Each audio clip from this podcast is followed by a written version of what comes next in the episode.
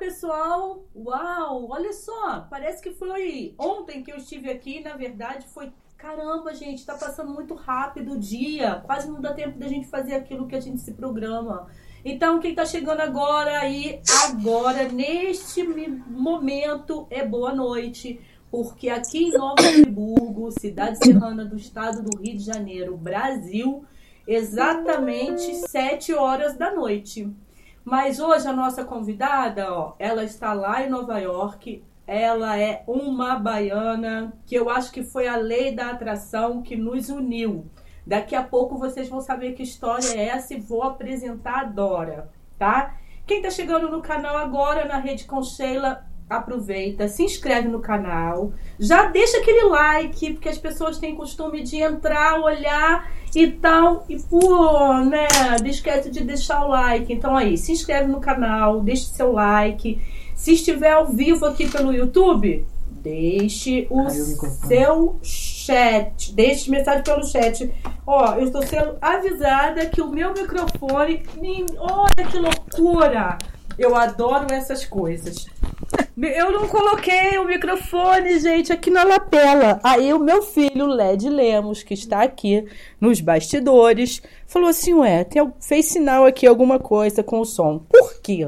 Porque enquanto eu aguardava a dona Dora, eu resolvi levantar para pegar um medicamento homeopático, que é esse aqui, ó, gente para azia. Eu tô com um problema ah. sério de novo aí pra azia. Então vamos fazer o seguinte, deixa eu chamar agora, que Dora já tá tossindo do outro lado, daqui a pouco eu tô tossindo aqui também. Vamos lá, Dora, vem pra essa rede. Boa noite. Boa noite, Sheila. Boa noite, muito obrigado. É um prazer Ai, mas... estar aqui com você, viu? Muito obrigado pelo convite. É, imagina, assim, eu tenho até que agradecer, né? Já que a gente começamos aqui esse podcast bem diferente, sem microfone lá, lá aqui.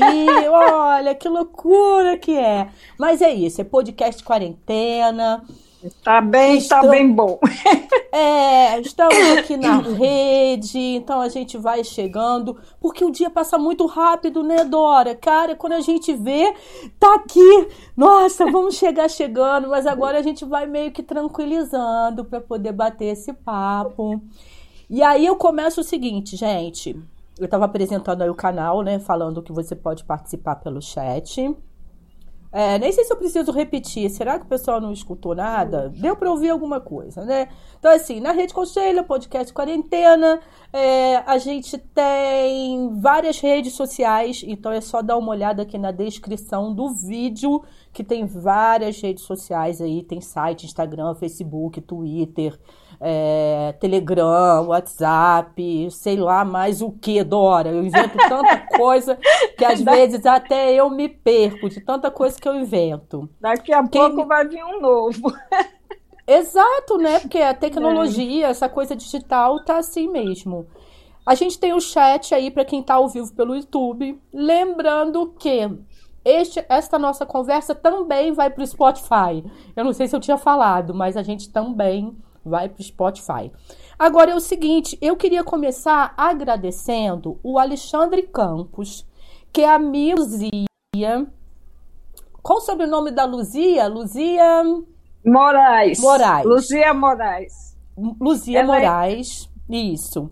Que foi o Alexandre foi quem me apresentou a Luzia, que me sugeriu essa pauta e eu acabei publicando uma matéria no site na redeconcheila.com.br falando do lançamento do livro da Dora, que é o Eu Sou os Milagres que Eu Criei.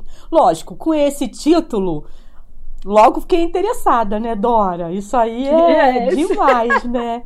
Ó, a Dora, ela é baiana. É Dora Smithberg. Smithberg, exato. Smithberg.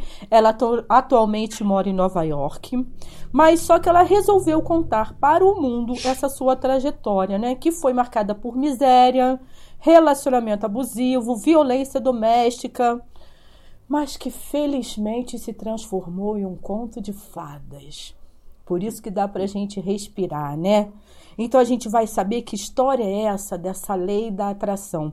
Até coloquei nas minhas redes sociais assim, para saber o que, que o pessoal pensava da lei da atração. Porque tem gente que acredita, né, Dora? Tem gente que não, né? É verdade, é verdade. Aí eu falei, nada melhor do que a gente conversar com a Dora para saber que história foi essa dessa lei da atração. Mas nós fomos atraídas uma pela outra. Por quê, né, Dora? No dia que a Dora estava lá nos Estados Unidos recebendo os livros impressos. Foi mesmo. Eu estava falando com ela pelo Zoom, que a gente estava fazendo um teste, porque nós estamos conectadas pela plataforma Zoom, fazendo propaganda sem ganhar porcaria nenhuma, mas tudo bem, né? E aí, quando a gente tá batendo esse papinho, né, Dora? Cachorro latindo, campainha tocando, correio chegando, e era quem? O livro? Meu livro chegando. E você ficou Ai. emocionada, né? Foi, fiquei muito emocionada, muito. Como é que está esse coração, então, com esse novo então, livro aí? Olha, primeiro eu vou dar um agradecimento, se você me permitir. Eu quero agradecer muito a minha amiga Luzia Moraes, que foi que terminou e revisou meu livro, né? Ela revisou meu livro e ela me, me entregou o livro pronto. Então, eu agradeço muito a ela, Luzia Moraes, Agradeço também a In Carneiro, que fez o prefácio do meu livro, e a Rene Lourenço, que ela é brasileira de São Paulo, mas mora aqui nos Estados Unidos, é jornalista também, e todas as pessoas que me ajudaram com essa tradução, a Rene, o meu marido, a minha filha, porque eles não escrevem português, nem a minha filha, nem o meu marido, só sabe escrever inglês. Então a Rene traduzia. Então, assim, foi muito bom, sabe? Eu, a lei da atração, para mim, funcionou. E para todas as pessoas que eu ensinei, funcionou muito bem. Dora, olha só, eu vi né, que você também é chefe de cozinha youtuber, né? Porque você tem um canal Sim. também no YouTube. Sim. E você é, dá palestras motivacionais, é isso? Isso, isso. Além isso. de cuidar de cachorro, de filho. Tudo isso. Ó, dos filhos eu já quase não cuido, porque ah, estão é? todos casados. E tem um que está morando comigo aqui, mas ele não me dá trabalho. Ele, ele cozinha, ele é bem independente. Ele vai para o Brasil agora, vai ao Brasil em novembro, e depois, quando ele volta, ele vai se mudar. Mas o cachorro, eu também só, só recebo e dou amor, porque meu marido é que cuida. Eu, não, Ai, gosto, eu não gosto de levar para passear, para limpar o cocô. Esse, então, meu marido que faz isso. Agora eu, eu tempero a comida dele, né? Que ele come a ração, mas ele fica lá sentadinho esperando eu botar um, um pedacinho de salmão, um pedacinho de frango. Se eu não faço, ele não come. É, é mimado, mais, mais mimado que eu. Já que a gente está falando de carinho, eu queria mandar um beijo para a Aline, que hum. ela te ajuda também, né? A Aline estava aqui. Bem lembrado, minha amiga. Essa menina, ela é minha sobrinha, mas além de sobrinha, ela é um anjo da minha vida, porque tanto Luzia como ela trouxeram luz, trouxeram assim uma nova vida para mim. Ah, e eu estou muito agradecida. Ela sabe que eu amo, eu amo ela muito, muito, muito mesmo. Então, e eu, todo dia ali. eu agradeço a ela, ela sabe. A gente não se conhece ainda porque foi uma doideira, né? Desde o dia que a gente é. fechou essa pauta até hoje, a gente não conseguiu se falar. Temos um grupinho foi. no WhatsApp para as comunicações, mas antes da Sim. gente desfazer esse grupo, vamos fazer o seguinte: vamos falar as três para a gente poder se conhecer, né? Porque aqui, infelizmente, porque assim, você Sim. está em Nova York, a Aline está onde? Na Bahia, em Salvador. Em Salvador. E, a Luz... e a Luzia? Em Salvador também. Agora... Também. Gente, que maravilha! Eu não conheço Salvador ainda, mas é. em breve eu terei uma novidade para contar aqui no Na Rede com Sheila. Uh, Quem já então acompanha. Então... Se liga, porque vem novidades aí. E muitas novidades, aliás. Então, ó, a gente está na parte dos agradecimentos, né? Agradecer aí quem está ao vivo. É. Agradecer ao Led Lemos, Santiago Ferreira, que é o meu filho, que detesta que eu fale que oh. ele está por aqui. Mas, pô, não sou ninguém, cara. Foi dia dos filhos aí. Fora a minha filha que está viajando hoje, está hoje passando por uma é, nova prova de fogo que é um dos assuntos que eu falarei outro dia. Dora, vamos começar então a bater esse papo agora para valer assim? Vamos sim. Vamos lá então, Dora. Queria saber de você, né? Parece que as coisas não foram muito fáceis aí na sua infância. Você morou a vida inteira em Salvador? A vida inteira em Salvador. A vida quanto, inteira. Quanto tempo você está aí em Nova York? Eu estou em Nova York há 28 anos. Mas você também já viajou para outros países, né? Antes sim, de chegar aí. Sim, eu morei em oito diferentes países, com o Brasil nove, né? Então, Eita. eu eu sou uma cigana mesmo. Eu tenho, tanto eu como meu marido, a gente tem sangue cigano. E, e meus filhos também, porque eles também mudam de, de, de, cidade cada quatro meses, às vezes também de país. Então, é, a família é cigana sem saber que é, né? Então, eu. É... Bom, eu vou falar assim: a minha infância foi uma infância muito difícil. É, para quem já leu meu livro, sabe que eu vivia, não era num, num lar, era no inferno, num purgatório. Nossa. Com exceção da minha mãe e minhas irmãs, que era pessoas. Minha mãe era uma mulher linda, batalhadeira, uma guerreira que de, dela eu herdei a força e a coragem e o meu lado amoroso e carinhoso. Mas o meu pai, coitadinho, era alcoólatra. E minha mãe, antes de vir casar com meu pai, já era casada, já teve três maridos e de cada três ela teve dois filhos. Então ela trouxe seis filhos para esse, esse casamento e com meu pai teve cinco. Então, eu tenho um irmão mais velho, de 17 anos mais velho que eu, uma irmã de 16, outro irmão, outro irmão 15 ou 14, a outra irmã 7, e assim, bem, bem escadinha, né? né? Escadinha mesmo. E minha, ah, então, era muita violência na casa. Meu pai era coitadinho, um alcoólatra. A gente não sabia nessa época que era alcoólatra, uma doença, que era, né? É, que era doença. A gente só sabia que ele era um bêbado.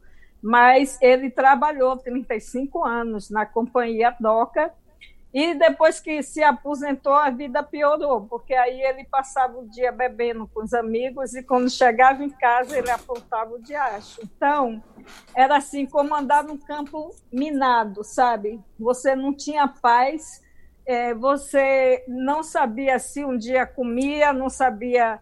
Comia todo dia, mas às vezes passava o dia inteiro esperando minha mãe chegar com mantimento para a gente comer. Ela lavava roupa, era lavadeira, minha mãe, e ela ajudava a sustentar, aliás, ela sustentava. Que sustentava, cada... né? É, porque o que meu pai ganhava era uma besteira e ficava tudo nas vendas, né? Então, e meu pai maltratava os meus irmãos maiores, né, que não era filho dele. Então eles enfrentavam, era luta mesmo, luta de facão, de faca. Meu pai algumas vezes atirou, graças a Deus não pegou em nenhum, mas era um campo minado. E se você tinha que andar assim, ó, com cuidado, como que você está pisando nos ovos. Então, eu nunca me conformei com aquela vida. Eu odiar, não é que eu odiava, mas eu só vivia sonhando. Eu via minhas amigas da escola, que a casa era tranquila, eu desejava aquela vida. Não era inveja, sabe? Tinha um vizinho mesmo que chamava Seu Pecílio. Ele era um homem bonito, mas imagina um homem bonito, um moreno do cabelo liso, bonitão e ele tinha uma mulher que era uma pretinha, mas ela era tão feia, Dona Roxa. E, mas era, mas era, era, era, além disso, ela era alcoólatra. Hum. Mas ela teve também quatro filhos com ele. E esse homem era maravilhoso pai e maravilhoso marido. Então eu ficava sonhando, eu queria ser filha do seu Pecílio. Sabe? Aí tinha outra vizinha, Dona Mira, também, que eu queria ser filha do, do do marido dela, não, não do meu pai. E sempre eu sonhava, quando ia para casa da minha tia no bairro da cidade, na Liberdade, eu ficava sonhando em morar naquele bairro, quando eu era pequena.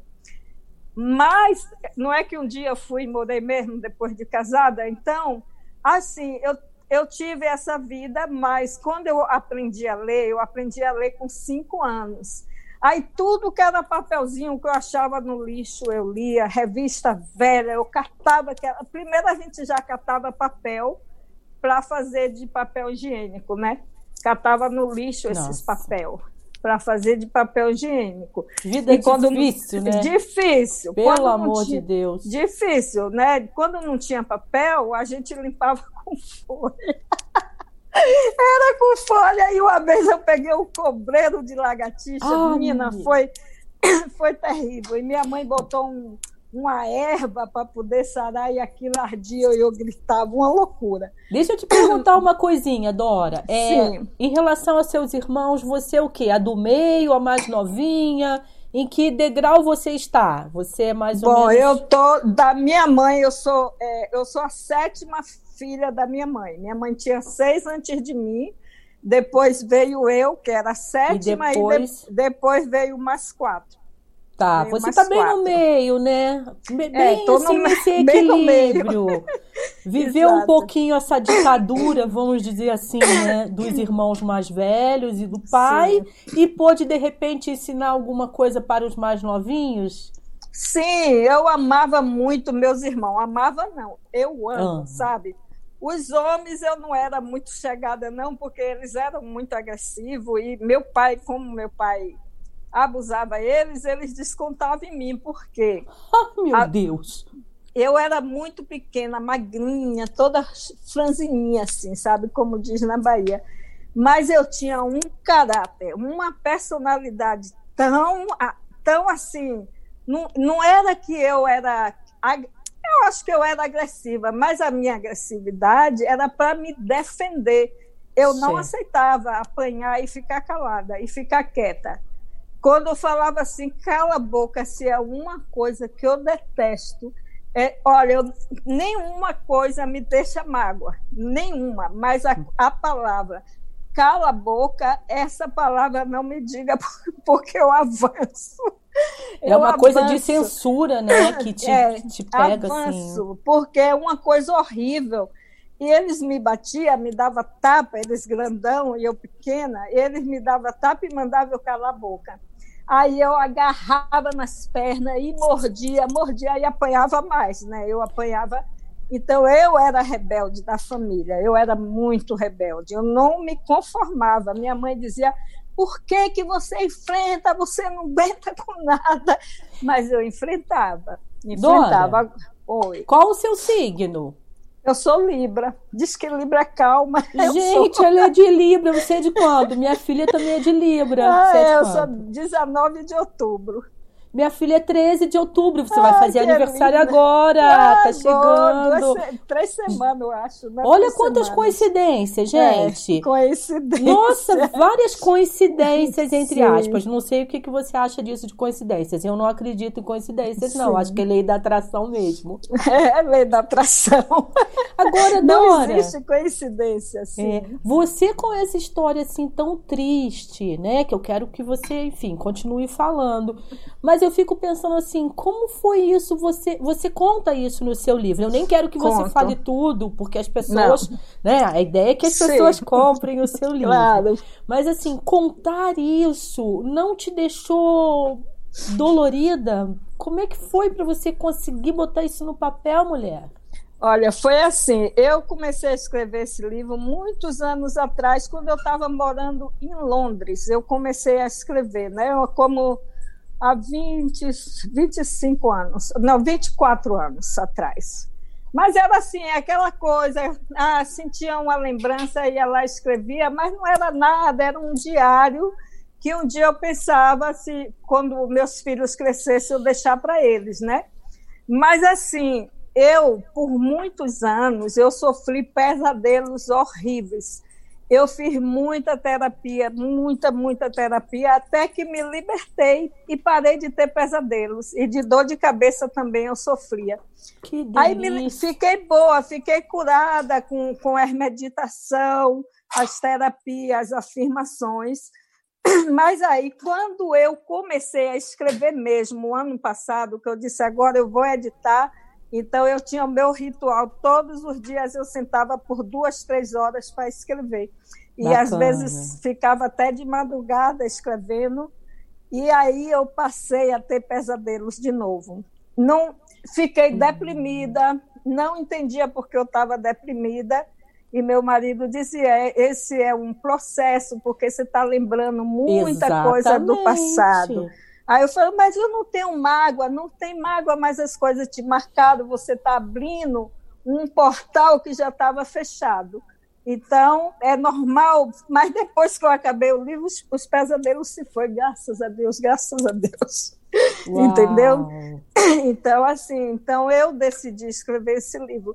Depois que eu escrevi, eu achei, eu gostei até do que estava escrito, e eu comecei a pensar, porque quando eu morei nesses países todos, as mulheres mais jovens e mais velhas também, é, que a gente tinha amizade, que eu falava, eu nunca falei muito assim de problema de infância, essa coisa, né? Mas elas achavam que eu tinha uma vida maravilhosa, que eu saía, que eu viajava sozinha. Então, quando elas tinham problema, vinham para mim para conversar. Oh, e eu ajudava essas pessoas. Muitas delas ah, foram ajudadas e eu tenho muita assim, gratidão a Deus. Só com as coisas que eu dizia, eu falava, faz isso, seja assim, assado, e as coisas na vida dela melhoravam delas, né? Umas separaram, casaram de novo, fizeram outra vida. Então, coisas assim incríveis que aconteciam. Então, quando eu comecei a escrever mesmo sério, que eu ia lembrando as coisas que eu passei, eu digo, meu Deus, esse livro pode ajudar outras mulheres a sair da vida que elas estão, algumas que estão no fundo do poço, se ler essa história, vai sair daí. Entende? Porque se saía eu contando, só falando um pouquinho, elas conseguiam sair. Então, como é que lê um livro desse e a pessoa não vai ficar inspirada, né? Porque parece que foi feito para mulheres. Eu acho, ver, né? Assim, na, ver, na verdade, é, você está me falando isso agora e está me vindo até. Eu participo aqui em Nova Friburgo, né? Sim. Que é a região serrana do estado do Rio de Janeiro, de terapia comunitária integrativa. Não sei se você já ouviu falar. Oh, não, nunca é, TCI, né? E a terapia comunitária integrativa, é exatamente o que acontece é assim: você participa das rodas e você fala da sua experiência. Você não dá conselhos. Uau, você fala lindo. da sua experiência. E pode ser que a sua experiência para resolver aquela situação bata. Aí é a lei da atração, né? Ah, bata. e aí fala assim: nossa, aquilo que aconteceu com a Dora, eu posso tentar usar que de repente eu vou conseguir resolver. Mas você não chegou a dar um conselho. Porque tem aquela história assim: se conselho fosse bom, eu não dava. Vendia. Não se dava, vendia, né? Vendia. Então, você agora conversando comigo me lembrou muito isso. É muito legal. Inclusive, gente, lá no naredecomsheila.com.br tem uma publicação falando da terapia comunitária integrativa. Só procurar lá quem quiser aprofundar e ficar sabendo aí do que, que acontece, porque também a gente tem os grupos online, né? Agora, ah, tudo online. Ótimo. Aí pode participar. Ah, lá tem o link. Vou te mandar também pelo WhatsApp, mas lá Sim. tem o link para quem quiser. Eu vou, eu vou querer participar, porque eu quero aprender também com outras mulheres, né? Claro. E se puder, passar também o que eu aprendo. Né? Legal. Né? Dora, Sim. e aí assim, você falou dessa infância, né? Que não foi fácil. É, como é que foi a sua adolescência? Adolescência, assim? A minha adolescência foi difícil até os 15 anos, né? No, quando eu fiz 15 anos em outubro, em novembro eu conheci o meu primeiro marido, que foi assim, é, como se fosse uma libertação para mim. Porque é, eu tinha amor da minha mãe, mas a minha mãe, coitadinha, ela tinha uma vida muito sofrida e com tanto filho, ela não tinha condição de dar aquele carinho mesmo, ela batia muito por qualquer coisa. Então, quando eu conheci o meu primeiro marido, a gente se apaixonou muito forte e ele foi assim para mim, eu, eu endeusei ele como se fosse um Deus para mim, porque eu nunca tinha sido tão amada, tão tratada bem como eu fui por ele. Ele era um homem muito, muito carinhoso. Infelizmente, é, quando eu fiz 18 anos, nos casamos, já casei grávida, escondido, escondi a barriga o máximo que eu pude, Nossa. porque sempre era ameaçada quando comecei a namorar, né? Que se eu aparecesse grávida, que ia me cortar no facão, que isso, que aquilo, que ia me dar um pontapé, que meu filho ia sair. E era assim, essas ameaças que eu sentia. Então, mas uma vez a gente terminou o noivado, ficamos três meses afastados, e quando voltei, aquela paixão, aquela coisa, a gente tinha muita química, né?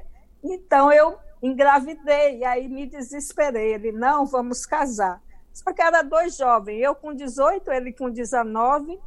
Tive logo o primeiro filho e foi maravilhoso. Na gravidez do primeiro filho, tudo bem. Mas logo que o primeiro nasceu, eu engravidei do segundo. E aí Eita. desandou. Aí desandou. Daí começou a pobrimada toda, né? A pobrimada toda.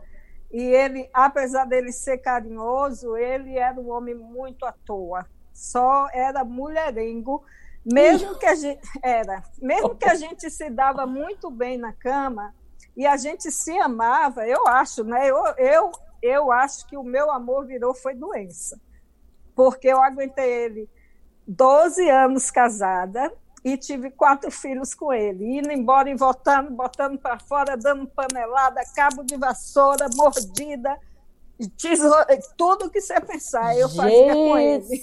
Era. do céu. Eu acabava com ele de porrada, porque eu tinha eu eu amava e tinha um ciúme doentio. Ele dormia três dias na rua, uma semana na rua, então, quando ele voltava em casa, a minha vingança era bater, bater nele e agredir ele, porque eu fui criada nessa violência, né? Uhum. Mas depois eu me arrependi, aí ele aí se aproveitava. Quando, ele, quando eu começava a chorar, ele aí se aproveitava, né? E assim foi, fiquei nesse inferno de casamento 12 anos, por causa de mim. Eu implorava ele para voltar para casa.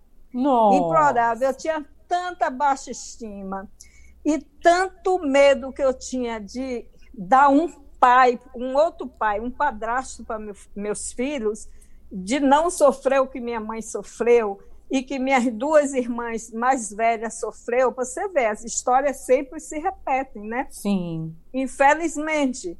Então eu aguentava, eu só comecei a, a dar corno nele quando eu liguei minhas trompas. Aí eu comecei a arranjar um carinho aqui, dava um aperto aqui, um aperto ali, mas ainda assim, né? Teve a vez, uma vez que eu me apaixonei por um cara maravilhoso, um morenão gostosão, sabe? Muito, muito mesmo.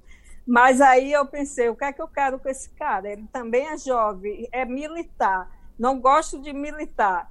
Foi só uma atração, mas larguei para lá, porque eu não queria ter uma, um compromisso com ninguém, porque eu tinha meus filhos e as pessoas que eu mais amava na minha vida, minha mãe e meus filhos. Então eu ia aguentando, aguentando, aguentando. Mas chegou um dia que eu tive que dar o basta. Eu tive que dar o basta porque eu já estava, eu não tinha, como se diz, eu não tinha autoestima. Eu era considerada uma mulher, como se diz assim, uma mulher vagabunda, até não sei, não, não é no sentido de, de sair por aí, mas quer aguentar. Como é que o homem faz o que faz com você e você fica? Minha família não, não me, é, minha família não me respeitava, nem a família dele também me respeitava, a não ser uma cunhada que eu tenho, que é minha amiga até hoje, a melhor pessoa do mundo que criou o meu segundo filho. Então, ela Deixa Sim, eu te perguntar pode... só uma coisinha. Mas ele tratava bem os seus filhos? Os seus, né? Os filhos de vocês, pelo menos Sim, isso. nossos filhos. Quando ele estava em casa, ele era um pai maravilhoso, carinhoso com os meninos. Nunca batia. Eu que era mal, né? Porque eu achava que eu tinha que bater. Mas é claro, ele não tinha a responsabilidade que eu tinha ele só vivia pastando, então ele não tinha. Quando ele chegava em casa, ele tinha que ser bom. Eu batia nele, ele não reagia, porque ele até gostava que eu batesse, porque assim a culpa se, liber, se libertava. Ele, ele passava de culpado a vítima. Você está entendendo? Entendi. E assim, com todo o respeito aos militares, né? Eu tenho amigos não, militares. Não, esse não era militar, não. Ele, ah, não? Meu, não, militar foi um, um paquerinha que eu ah, tive. Ah, foi o paquerinha. Um pega, não, você... um peguinha um gostoso pega, que eu tive. Sei. Não, é porque você falou militar não. e meu pai era militar. Meu Sim. pai era da Paraíba, lá de Cabedelo. Coitada Uau. da minha mãe. A minha Coitada. mãe passou assim poucas e boas com ele, porque ele é da Paraíba. também. Veio para o Rio de Janeiro, conheceu minha mãe e tal, eles casaram, mas o meu pai era da pá virada. Aí não sei porque eu acabei associando aí meu pai já faleceu, já seguiu o caminho dele, mas ele deu muita dor de cabeça e cabelo branco para minha mãe. Uhum. E, pois. Dora, então, aí você então, quando jovem, casou, teve esses filhos, e aí, num determinado momento, você conseguiu falar assim: chega para lá, Sim. vou viver minha vida. E você, você pensava em ter uma profissão e fazer alguma coisa ou já fazia paralelamente? Como é que foi isso? Bom, eu sempre fui uma pessoa muito trabalhadeira, desde criança. Minha muito mãe tinha ativa, né? É, minha mãe tinha quitanda. Eu, eu lembro muito bem, com sete anos, quando não vendia na quitandinha dela as mangas, os limão, os coentros, eu pegava um tabuleiro grande assim, botava as coisinhas e saía de porta em porta. Ô, vizinha, a senhora quer uma manguinha? Essa tá tão doce, vizinha. Compra hum. aí. Ah, filha, não tenho dinheiro, não. Deixa aí, amanhã a senhora paga no fim da semana. E assim eu vem, voltava com o tabuleiro vazio. O meu irmão vendia picolé, aí chegava com picolé boiado. Aí eu, na casa das vizinhas, vendia aqueles picolé por cinco centavos. E aí eu, eu ganhava um dinheirinho assim, né? E juntava. Mas o que mudou minha vida depois que eu tive esses quatro filhos, eu sempre gostei de ler. Eu era assim uma pessoa que lia muito, mesmo sendo assim pobre. Eu tinha um cunhado, minha irmã depois casou de novo. Ela teve duas filhas, mãe solteira, uma de cada pai, mas depois ela casou com um advogado. E aí ele lia muito livrinho de bolso, sabe, de investigação, de detetive. E eu, ele vinha, ele, ele, quando eu ia para casa da minha irmã cuidar dos meus sobrinhos, eu pegava os livros e ficava lendo. Aí ele viu que eu gostava, toda semana ele lia um livro por dia. Toda semana, quando ela ia visitar minha mãe, ele levava assim sete livros para mim e eu lia. E aquilo ia me Foi transportando. Ficando. Me transportando, aquelas coisas que eu via, a viagem do, do navio, o expresso do, do Oriente eu ficava fascinada com aquelas histórias. Então eu me transportava lá. Sonhava de noite, tinha sonhos com aquela coisa. Quando a coisa era mal, eu tinha pesadelo. Era assim. Então, um livro que eu li mudou a minha vida. Foi aí que minha autoestima começou a surgir, porque eu comecei a trabalhar minha autoestima, porque eu fui numa psicóloga, né? Foi até o meu ex que pagou, mas só pagou uma consulta. Aí ela disse: Eu não posso te, te atender de graça, mas tome aqui o livro. O livro se chama eu, é, Você Pode Curar a Sua Vida, de Luiz e Rei.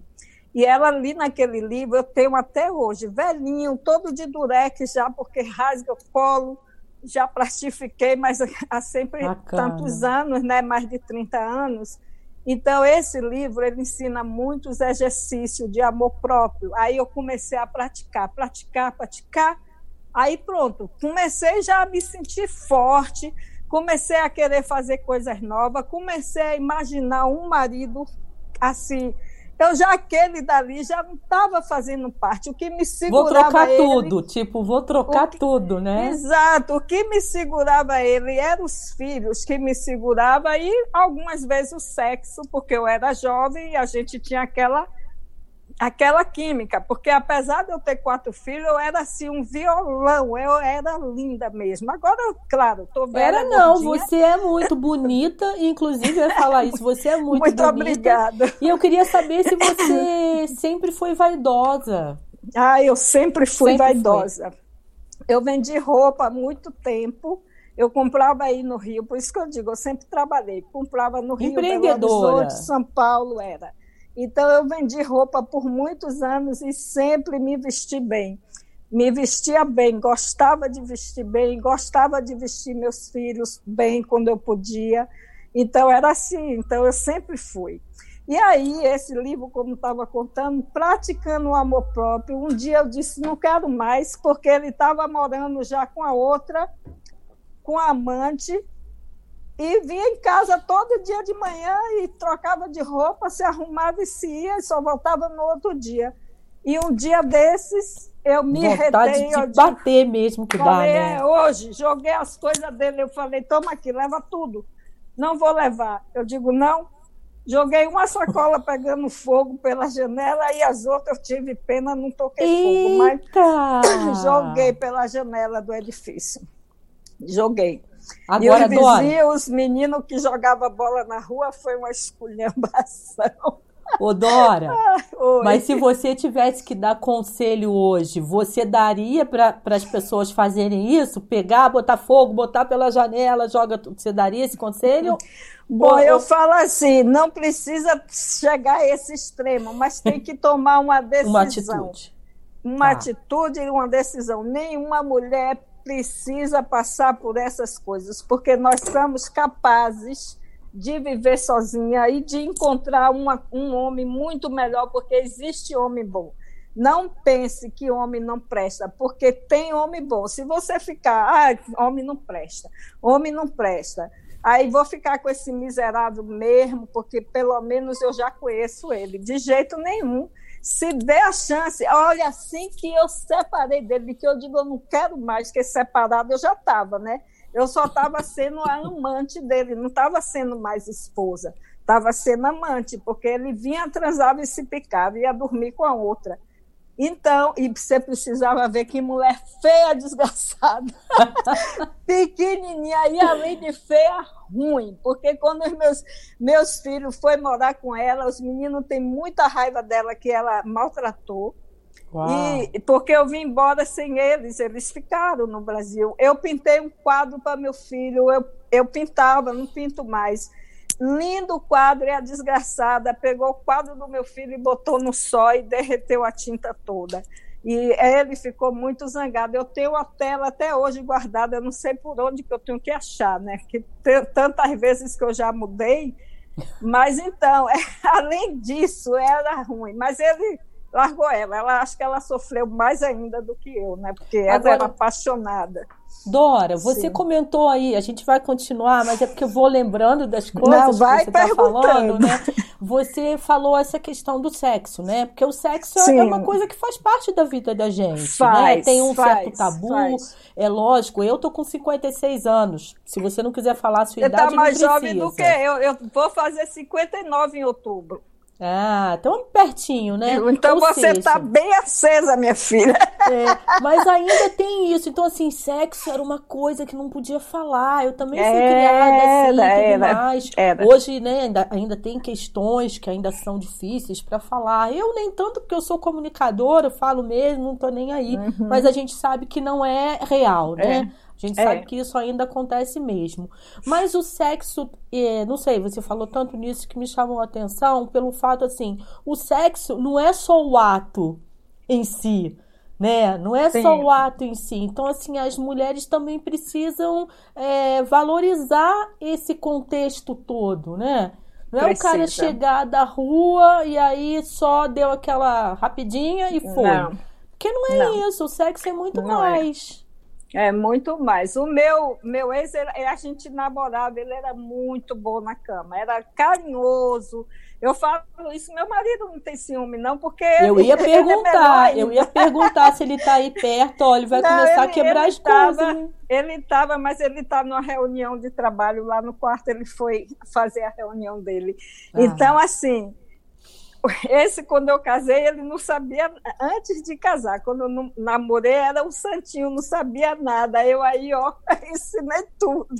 Ah, Botei do meu jeito, é assim que eu gosto, entendeu? nossa, mas essa lei da atração aí com ela deu muito certo, hein? Ó, Deu, não é inveja, não, é, é não, que, que coisa inveja, boa. não. Olha, foi bom mesmo, porque eu criei um homem exatamente como eu queria.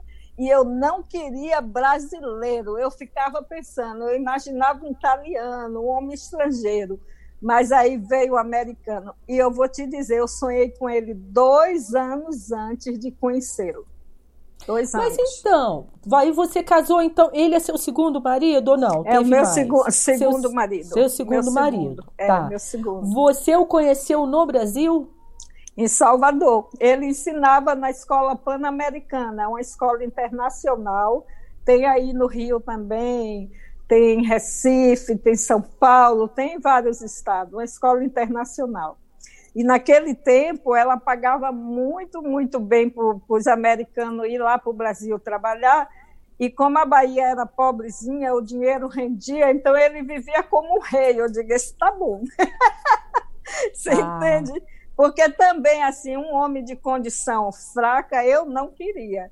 Não, eu olha, eram muitos homens que queriam estar comigo, mas eu tinha medo, sabe? Que eu tinha medo por causa dos filhos. Eu tinha medo, tive muitas oportunidades. Fui para o Rio, fiquei dois meses. Lá também tive oportunidades. Um homem que se apaixonou por mim, um empresário de São Paulo.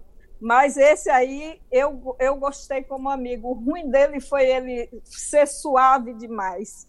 E aí eu fiquei, eu vi ele como amigo, mas ele foi apaixonado, então ele que esperava eu se apaixonar por ele, mas eu não me apaixonei. Então, quando ele soube que eu, que eu conheci o americano, aí daí a gente perdeu a comunicação. Mas ficamos nos comunicando também por dois anos, né? Ele vinha me ver na Bahia e tudo, mas assim, só como amigo como amigo. Agora, o pulo do gato mesmo, né, que você falou, é em relação a esse livro, né? Que aí é. você parou de fazer as consultas com a psicóloga e o jeito foi mergulhar nesse livro e começar a praticar. Mergulhei. Né? A consulta com a psicóloga só foi uma vez. Uma eu vez. falei a ela toda a minha situação. Eu, eu tinha falido economicamente porque é, muitos cheques sem fundo. Foi uma época que teve crise no Brasil, tudo isso. Então eu fali. E ele também faliu, porque ele pediu demissão do emprego. Então foi uma época difícil. E aí eu digo jeito, quando eu li o livro, que eu digo, poxa, ela eu, eu fui logo no final para ver a história da mulher, né? Aí quando eu vi, eu disse, ela conseguiu tudo isso e agora ela está ensinando, eu vou fazer, eu vou conseguir, eu sou assim, viu? Quando eu teso que eu quero uma coisa, ó, oh, minha filha, só Deus dá sendo para tirar da cabeça, porque senão eu vou até o fim, eu insisto. E aí eu insistia, eu falava, eu, eu falava, eu falava, eu botava bilhete nas paredes todas. Tudo quanto era lugar tinha papelzinho escrito para eu ficar repetindo aquelas afirmações. Então aí comecei a me sentir bonita, que eu me achava feia, comecei a me sentir bonita, comecei a dizer que eu me amava, me alisar, me dar beijinho, até me masturbar eu fazia, porque Antes eu não fazia, achava aquilo errado. Aí, eu, quando eu comecei a me masturbar, foi aí que eu fiquei poderosa. Eu digo, para que eu quero esse homem? Se eu posso ter prazer sozinha. Você está entendendo? Aí perdi completamente o tesão por ele. Perdi e logo em seguida que eu botei ele para fora, eu conheci o meu, o meu marido atual. Conheci, foi assim, foi um amor. E logo a segunda noite que eu saí com ele, para dançar e a gente suou muito dançando lambada. Eu deitei no colo dele embaixo de um pé de coqueiro e falei com as estrelas: esse homem aqui é meu, vai ser meu ele vai querer me levar e vai casar comigo e vai criar meus filhos. Eu falei. Ele Gente! Ficou, é muito louca, muito louca. Me dizia que eu era muito louca. Ele até colocou isso no meu livro, ele colocou, porque ele fez uma nota também para mim, um texto, né? E foi mesmo, aí um mês de namoro já me deu um anel. E aí disse, não é compromisso, mas eu sabia no meu coração que era, porque eu yeah. tinha sonhado com o cara dois anos antes, entendeu? Então foi assim. E oito meses depois oh, eu já estava aqui casada, oito eu meses. Eu tô de queixo caído. Eu tô querendo meses. um coqueiro e uma lua, meu Deus, para eu poder Dá pra Bahia que pra eu poder deitar aqui. Gente, eu vou ter que ir lá para Bahia. Você tá escutando, né, meu filho? Que você tá aí nos Bahia. bastidores. Vai para Bahia do Verão, com aquele sol gostoso. Eu branca desse jeito, sabe, gente, que aqui. tem? Eu moro Os na homens- serra, quase transparente que eu sou, entendeu? Ai, Os homens gostam, minha filha. Você toma um bronzeado. E, ô Dora, deixa, eu- desde o comecinho que eu tô querendo te fazer essa pergunta. Seu nome é Dora mesmo ou Dora é de Isadora? Dora Alice. Meu nome é Dora Dora Alice. Alice. Dora Alice. Gente, outra Dora coincidência. Ah, Eu estou passada com as coincidências hoje. Por quê? A minha mãe mora ainda ao lado de uma casa e que ao lado dessa aquelas casas antigas que tinham Eu nomes sei. era Dor, Lar Doralice. E eu tinha te- e eu tinha uma musiquinha que eu cantava quando eu fazia roupa de boneca. Quem quiser comprar, vai na loja Doralice. Lá vende, lá vende, lá vende roupa de boneca. Que eu fazia roupa de boneca para vender. Gente, mais uma coincidência. Eu acho que a gente já se encontrou em outra vida, Dora. Com certeza, nada Eu- é por acaso. Eu tô querida, achando que esse nada. nosso encontro aqui não é a primeira vez. Não sei o que, que o Não, pessoal aí no chat não é. pensa disso. Vamos dar uma lida para ver quem tá por aqui? Eu vou dar uma olhada aqui. Vai, dá uma olhadinha que eu vou, eu vou colocar água de coco, que eu tô com sede. Tá legal. Vou, vou, vou ver quem tá por aqui, ó. Não sei, gente, se eu perdi algum. Vou fazer uns comentários aqui, ó. Leandro Rigor. Vamos lá, Nicolas Lima, Claudinha Eugênio, boa noite. Leandro Rigor perguntando: cadê vocês? Estamos aqui. Tomara que você ainda esteja por aí, hein? Tomara, Leandro. Eu sou meu milagre. Oi. Que no caso eu não sei quem está respondendo, se é a Dora. Eu sou meu milagre aqui no YouTube. É alguém que está respondendo por você? Você está conversando comigo? Como é que É tem alguém, que- é a é a Aline, é a Aline que tá Ah, é a. Aline. É, Luzia Aline. Moraes também está por aqui. Também. Thaís Domingues. Ah, Thaís Claudinha. é minha filha, ô filha querida, que bom que você tá aí, minha menina. Obrigado, ah, viu? Thaís, que Cadê barato. seu irmão? Cadê seu irmão? Tem aqui é, Line Leite ou Line Leite, não sei como é a Aline, é a Aline Leite, Li- é minha sobrinha, é. é Ah, Aline. também. Uhul, um grande beijo, Alexandre. Eles estão se falando. Oi, Dora Linda. Boa noite. Oi, amor, Luísa. tudo bem? Eles estão aqui conversando. Venha fazer uma palestra aqui, ó. Luzia Moraes Vou, falando. eu vou sim. Pode aguardar passar a epidemia ou chegar a vacina, eu fui. Legal, ó. Nive City, que tá lá da Alemanha, uma amiga querida também que vai lançar Ai. um livro em breve. Aí falei, Nívia, mas a gente vai Ah, tá numa história aí de um livro super bacana. Aguardem. É, Claudinha Eugênio, Dona Roxa, chamando de Dona Roxa, Claudinha Eugênio. Claudinha, Aless- acho que é minha sobrinha também. Eu tenho uma Cláudia Alessandra também, Gomes, nossa, Cláudia. parece que já ouvi essa história. Alessandra Go- Gomes falando. Muito forte. Helena Salarini, uma amiga de Nova York. Eu tenho uma amiga aí. Falei Uau! hoje com ela. Então, ó, tá vendo, Helena? Bom que você tá por aqui. Muito legal. Marcos Pereira. Dora, fale um pouco como foi difícil sair do Brasil. Exatamente a segunda parte. Eu quero saber. Ela tava lá no coqueiro, conheceu o maridão. Qual é o nome do marido, Dora? Robert, Robert, Robert. Robert, é. O Robert conheceu o Robert. Eu quero saber como é que ela foi parar nessas outras cidades, como foi sair do Brasil. Tem a Joyce Cardoso aqui com a gente, falando, Dora, a Mulher Maravilha maravilhosa. Ó, Oh, vou muito obrigado. Eu vou falar uma coisa aqui nessa rede, quem não conhecia o canal, né, que tá aí se inscrevendo no canal, dando like, depois com o tempo volta para dar uma olhada nas histórias que a gente tem por aqui. Tem muito conteúdo bacana, inclusive Dona Dora, quando tiver um tempinho, dá uma olhada aqui no Ah, canal, claro que eu vou. Você, porque tem você todo dia. tem um monte de coisa bem legal por aqui.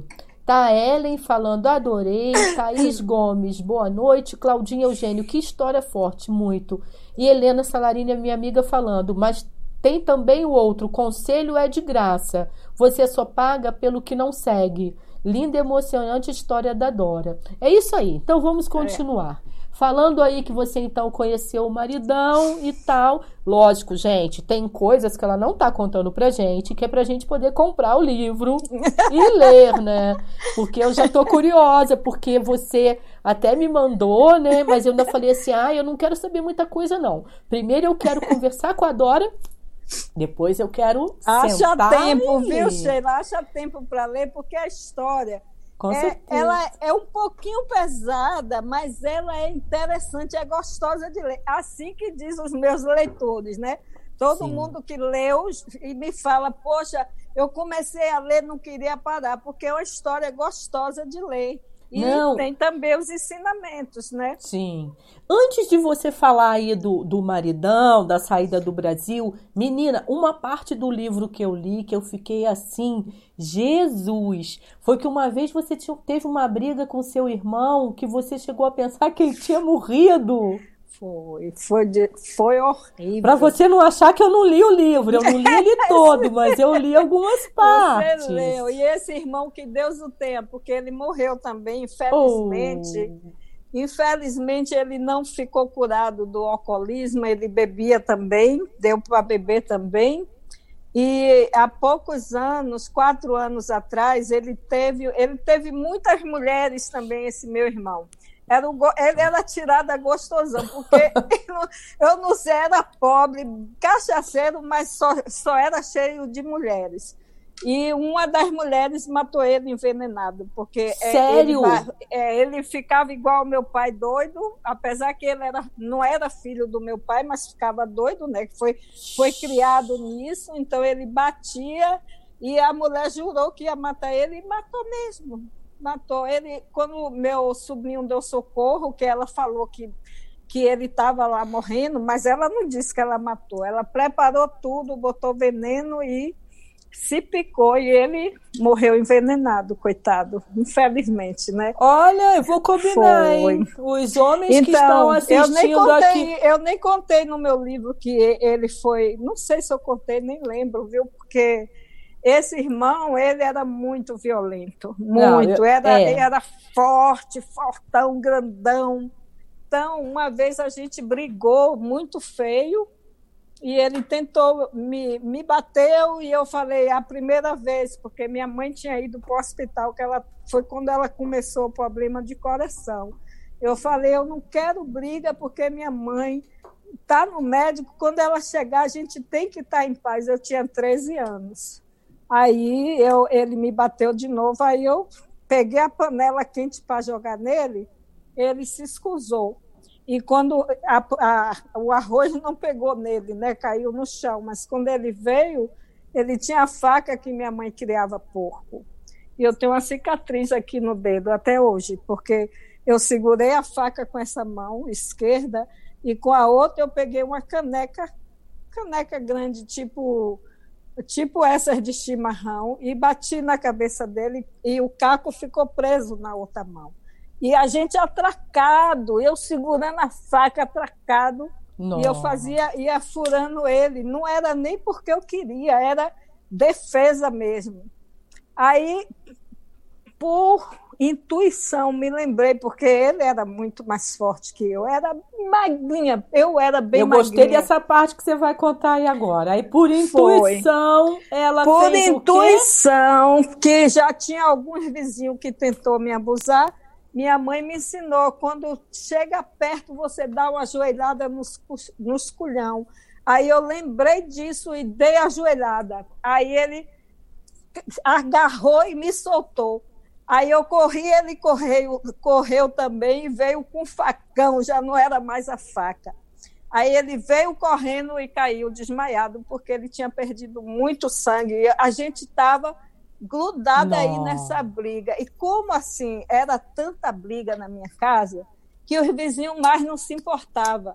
Os irmãos pequenos, menores, gritavam por socorro, socorro, mas ninguém Ninguém veio. nem fazia nada. É, Aí, quando eu vi ele caído, eu comecei a gritar e a correr. Socorro, fui para uma vizinha mais perto, matei meu irmão, matei meu irmão.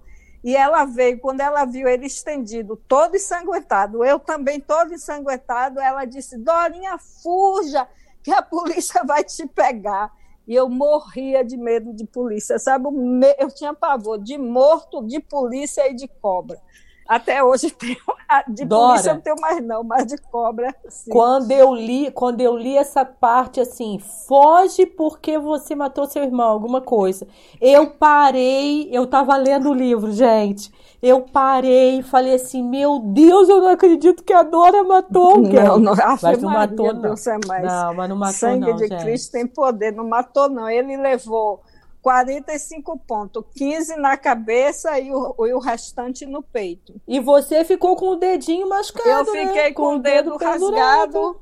Aí eu fugi, corri como 3, 3 quilômetros, porque nessa época não tinha, não tinha rodagem, era tudo barro. O ônibus e o trem passavam embaixo. Na, eu subi a ladeira e desci outra e comecei a botar a mão desesperado, um táxi parou. Aí quando me viu assim, não quis me levar, eu agarrei na porta, aí ele teve que me levar, e eu chorando e gritando, ele, vou te levar para o hospital. Não, não, me leva para casa da minha irmã, que já era casada com esse advogado. Chegou lá, ela não estava, nem ele, é, a empregada botou nódia de banana no meu dedo, e ligou para eles quando eles chegaram, me levou para fazer curativo e foi para casa da minha mãe para ver, porque até aquele momento eu achava que ele estava morto. Gente. Então ele foi, chegou lá, ele estava era só internado, né? Ficou um dia internado. Aí depois, acabou foi. se enrolando com uma mulher e aí há quatro Ele anos teve deu nisso. várias mulheres, oh, várias. Teve filho com tem, tem cinco com uma, dois com outra, um com outra, assim, várias mulheres, né? Mas coitado, eu, eu rezo muito porque ele não sabia. Hoje eu sei. E depois que eu vim morar aqui, a gente ficou de bem, ficamos amigos. Ah, Sou amiga de todos. Nunca, nunca assim, eu odiei Nunca, nem, nem eles são pessoas boas, mas só, coitados, era só ignorância, né? não são maus. Mas a maioria deles são violentos. Só tem um irmão, que é o caçula, que esse é um santo. Ele nunca bateu em nenhuma mulher, ele só teve uma mulher e duas filhas até hoje. Nunca foi um homem assim agressivo, esse meu irmão caçula. É um amor de pessoa. Mas os outros, os outros eram. Agora vamos atender ao pedido que eu esqueci aqui, ah, do Marcos Pereira, né, para falar como é que foi difícil sair do Brasil. Esse Marcos te conhece, né? Porque Esse tá falando... Marcos é o meu filho caçula, eu acho. Né? Ah, né? Marcos, Marcos Pereira, você, você é o filho, filho, da Dora? É o, Diga aqui. É o filho da mamãe. Você já disse que foi difícil. Foi difícil, Dora, sair do, do Brasil foi. depois de viver todas essas histórias? Foi muito difícil, porque eu tinha meus quatro filhos, e não é porque eles estão aqui, mas eu amava, eu era uma mãe, a era não, eu sou até hoje muito amorosa. E eles também são filhos muito amorosos. Então, para mim deixar meus filhos e minha mãe, foi assim, foi muito dolorido para mim. Foi muito, muito, muito eu, eu passei o pão que o diabo amassou, porque eu pensei que eu já tinha sofrido tudo. Mas largar os meus filhos foi a pior coisa. Olha, para você ter ideia, eu vim aqui primeiro, antes de casar, ele me trouxe para conhecer a família dele e para realizar meu sonho que eu tinha de criança de ir na Disney, de ir na Disneylândia, né? Então, eu vim, realizei esse sonho e depois voltei para resolver as coisas e voltei três semanas depois. E essa, nesse dia que eu voltei para ficar, foi o pior dia da minha vida, porque tive piores depois, mas foi, foi. Olha, eu não derramei uma lágrima no, no aeroporto, porque eu, eu queria passar aquela ideia forte, de alegre para meus filhos. Mas só foi subir no avião. Eu chorei Desabou. a noite toda a noite inteira. Eu não quis comer, eu não quis beber, eu só chorava, só chorava. Aí meu marido veio me buscar no aeroporto. Quando eu cheguei em casa, me enrolava no chão. Eu parecia um animal enrolando no chão. Eu quero meus filhos, eu quero, eu quero. Mas eu tinha certeza que eu não podia voltar.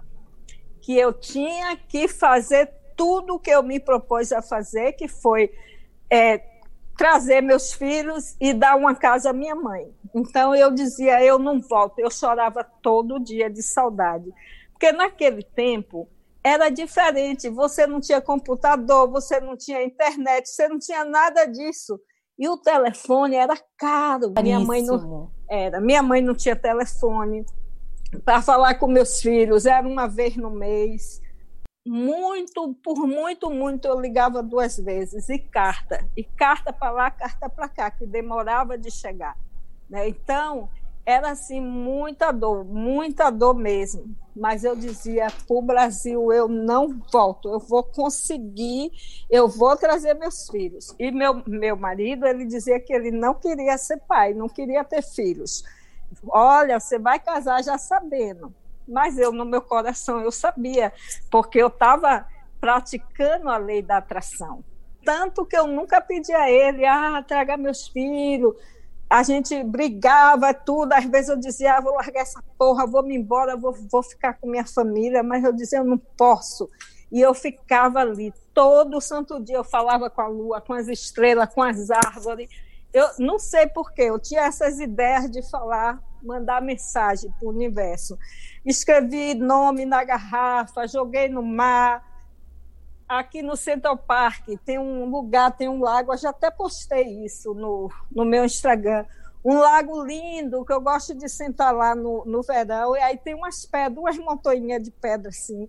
Aí eu tenho o nome dos meus quatro filhos escrito lá. E eu trouxe um por um, um por um. Então, eu vou te dizer, não foi fácil. Aí primeiro trouxe dois, que foi outra dor desgraçada que eu senti, porque eu não queria separar eles. Depois trouxe o mais velho e depois o último que eu não criei agora está aqui. Entende? Então, assim, mas, não foi. Mas por que, que ficou? Fácil. Por que, que ficou essa marca tão forte assim do Brasil? Eu quero ir embora do Brasil. Por era só essa questão afetiva de família? Era só isso ou tinha mais alguma coisa? De querer ir embora do Brasil? É. Porque no Brasil não, não tinha oportunidade. Talvez hoje até tenha, né, para uma pessoa. Você que, sentia que não era um lugar que te pertencia, vamos dizer não assim? Não me pertencia. Quando eu conheci meu, meu marido, ele queria até comprar uma barraca para mim na praia. Tinha uma barraca à venda no lugar onde eu vendia sanduíche eu vendia sanduíche na praia toda, né? Então ele viu uma barraca, ele queria comprar. A barraca comprar, custava na época 30 mil reais, que era bastante dinheiro. Eu falei, não, eu não quero, porque na minha cabeça eu não queria ser barraqueira, eu queria ser algo melhor, ter um futuro. O que, é que eu ia dar meus filhos com uma barraca na praia? Né? Eu ia acabar minha pele toda no sol quente, ouvir desaforo, eu pensava em tudo, eu sempre tinha aquilo na minha cabeça, a certeza do que eu queria. Então foi, olha, os meus dois filhos menores, eles tiveram educação internacional. Estudaram nas melhores escolas. Eles estudaram em escola que tinha até filho de sheik, de príncipe aí das Arábias. Eles estudaram, têm uma educação os outros dois também tiveram. O mais velho estudou no Brasil, mas não, não é a mesma coisa, você está entendendo? Não é a mesma coisa. Esses dois tiveram até melhores oportunidades. Mas sabe o que é melhor de tudo isso? Que meus filhos, Sheila, eles são tão unidos, parece que eles nunca se separaram na vida. Eles são assim, ó, e viajam junto, é uma coisa linda. Eu sou Qual? muito grata, muito Qual mesmo. é a idade de cada um? Olha, você vai dar risada. Oh, o, o, mais velho tem 39, o segundo também tem 39, porque quando chega setembro, os dois ficam da mesma idade. Porque um nasceu de sete meses e meio, quando o outro tinha dez meses, entendeu? Entendi. Então, eles ficam setembro e outubro com 39, mas aí oh. vai fazer 40. Então, tem 39. Tinha que ser diferente com a Dora. é, o outro faz 40 em novembro. A menina tem 38 ou 37, agora me confundiu. Thaís, eu não lembro a sua idade, cada ano é a mesma coisa. A menina tem 38 e o menino tem 36. O caçula. Então eu tenho uma filha mulher e quatro filhos homens. Você já é Mas... avó? Você tem neto? Isso, eu, eu tenho, minha filha. Eu tenho quatro netos, três oh, netas. que graça! É, minhas netas são as coisas mais lindas dessa vida. É linda. Tem um agora que parece um anjo. Os cabelos loirinhos e todo encaracolado. É, é a coisa mais linda da minha vida. Todos eles. Agora. Tenho, sim. Não pode falar, desculpa. Tenho neto de 15, uma neta de 10, uma neta de 9 e uma netinha de 2,5. Ai, que delícia, coisa boa. É uma, é uma delícia mesmo. Quando eu passei o verão lá com meu filho, foi lindo demais, me diverti muito. Isso que eu ia falar. E a ida, idas ao Brasil, como é que é isso? Uf, nossa, eu ia todo ano para o Brasil. Ufa! Se não quiser falar, não fala, Dora. Não, eu, não quero não, te estressar, eu falo, não. Eu ia todo ano. Teve uma vez que eu fui até duas vezes, mas quando eu falava assim, eu vou para o Brasil, que comprava passagem, o sofrimento começava. É mesmo? Porque eu já ia pensando na hora que eu tinha que voltar. Voltar. Aí eu ficava pensando nos olhos tristes da minha mãe na hora que eu ia embora, e pensar de deixar meus filhos de novo. Então, isso eu já ia sofrendo. Em vez de ir feliz, já ia, já ia sofrendo, porque eu sabia que ia ter que voltar de novo, sabe? Mas eu não me arrependo. Hoje eu dou muito graças a Deus. Eu sou muito grata a esse país americano que me recebeu, mudou a minha vida e a história, mudou a minha história e a história dos meus filhos, né, da minha família direta, que, é, que são meus filhos, né? Então, eu, eu sou muito grata à América. Não sou grata a Trump, quero que ele se pique, mas, mas a América eu sou grata demais, demais mesmo, sabe? Sou grata também ao meu Brasil, às minhas raízes, né? mas não tenho intenção de voltar agora, a não sei que a política mude no Brasil. Entende? Eu vejo... Porque do jeito que está, não, não, não dá ânimo de voltar. E eu vejo que você faz questão de falar que é baiana, ou seja, ah, não é uma claro, coisa absoluto. tipo assim. Né? Eu tenho maior orgulho de ser brasileira, de ser baiana especialmente, porque o povo diz que baiano é preguiçoso, que baiano é acomodado. Não é, não. Alguns podem até ser, mas eu não sou e conheço muita gente que não é. Entende? Então, se o Brasil um dia mudar, talvez eu volte, se tiver uma qualidade de vida melhor. Mas o plano agora é quando o meu marido se aposenta e morar em Portugal. Esse é o meu plano, né? Pode ser que mude, não sei. Mas assim, agora esse lance de você ter viajado aí para outros países, né? Você viajou, chegou a morar, isso por conta do trabalho do seu marido, foi Sim, isso? Sim, porque ele sempre gostou de escola internacional então, eu, o primeiro ano de casada, morei aqui em Nova York. O segundo ano, a gente comemorou na Turquia. Fomos, mudamos para Turquia e ficamos três anos na Turquia. Gostou e de meu... lá? Gostei. Os meus dois meninos pequenos, menores, a menina e o menino, veio para a Turquia, morou um ano lá também. E eu gostava porque a Turquia ela tem muita história, história antiga, história romana, história cristã eu viajei muito dentro da, da Turquia, e meus meninos também viajaram. Então, assim, gostava disso, mas a outra parte, a parte muçulmana, eu não gostava. Não quero dizer que todos os muçulmanos são mal, de jeito nenhum, mas o tratamento com as mulheres é muito ruim. É e muito essa desigual, parte, né? É, eu quase morri lá, porque é, no último ano eu estava com meus filhos brincando na frente do cinema porque lá ficava esperando o cinema abrir para poder entrar, e um turco me bateu, porque eu estava hum. gargalhando muito alto na rua, estava com roupa decotada. Que e ele isso? Me, ele me deu um tapa na testa, e eu caí para trás e bati a cabeça, desmaiei. Quando acordei, eu tinha o, o, o osso no cotovelo exposto. Até hoje que tem um problema isso? no braço. Então, daí a gente se desgostou e quis ir embora mesmo, sabe? Eu Nossa. quase morri porque eu bati a cabeça muito forte. Na hora que eu senti, eu senti um choque elétrico percorrer o corpo e tudo adormeceu e eu perdi os sentidos. Eu lembro Caramba, disso porque foi horrível, foi. Mas o resto era bom, né? Tinha muitas amizades, conheci muita gente bacana, fiz amizade na embaixada, tinha amizade com o cônsul, com o embaixador, então era bom. Era bom, a vida social era muito legal, sabe? Você Mas gosta quando... disso, né? Você gosta de festas, você gosta Ai, gosto, de se comunicar, você gosta de agitação. É. E a, a chefe de cozinha, como é que é nessa história aí, a chefe de cozinha? Bom, a chefe de cozinha surgiu assim, porque quando eu vim para cá, eu logo na, na terceira semana que eu estava aqui, arranjei meu primeiro emprego. Duas coisas que eu gosto: cozinha e cabelo. Mas aqui, para você trabalhar como cabelo, você tem que estudar dois anos.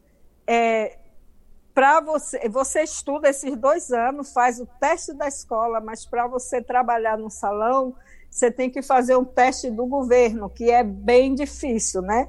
Então ah. eu, eu não, não fiz não fiz cosmetologia, mas estudei estética em Porto Rico. Mas não gostei de mexer em pele com espinha, homem suado para dar massagem, não gostei. Então, quando eu vim para cá, de novo, que eu voltei para cá novamente, eu comecei a trabalhar. Primeiro, o, o primeiro ano trabalhei nesse salão, limpando e lavando o cabelo. Depois, me falaram que eu podia ganhar mais como housekeeping, que é empregada doméstica. Aí eu larguei esse trabalho para ficar em casa mentalizando, atraindo o trabalho que eu queria ganhar 500 dólares por semana, 28 anos atrás sem falar inglês. Todo mundo disse que eu estava louca, né? menos a minha colega que me falou que eu podia.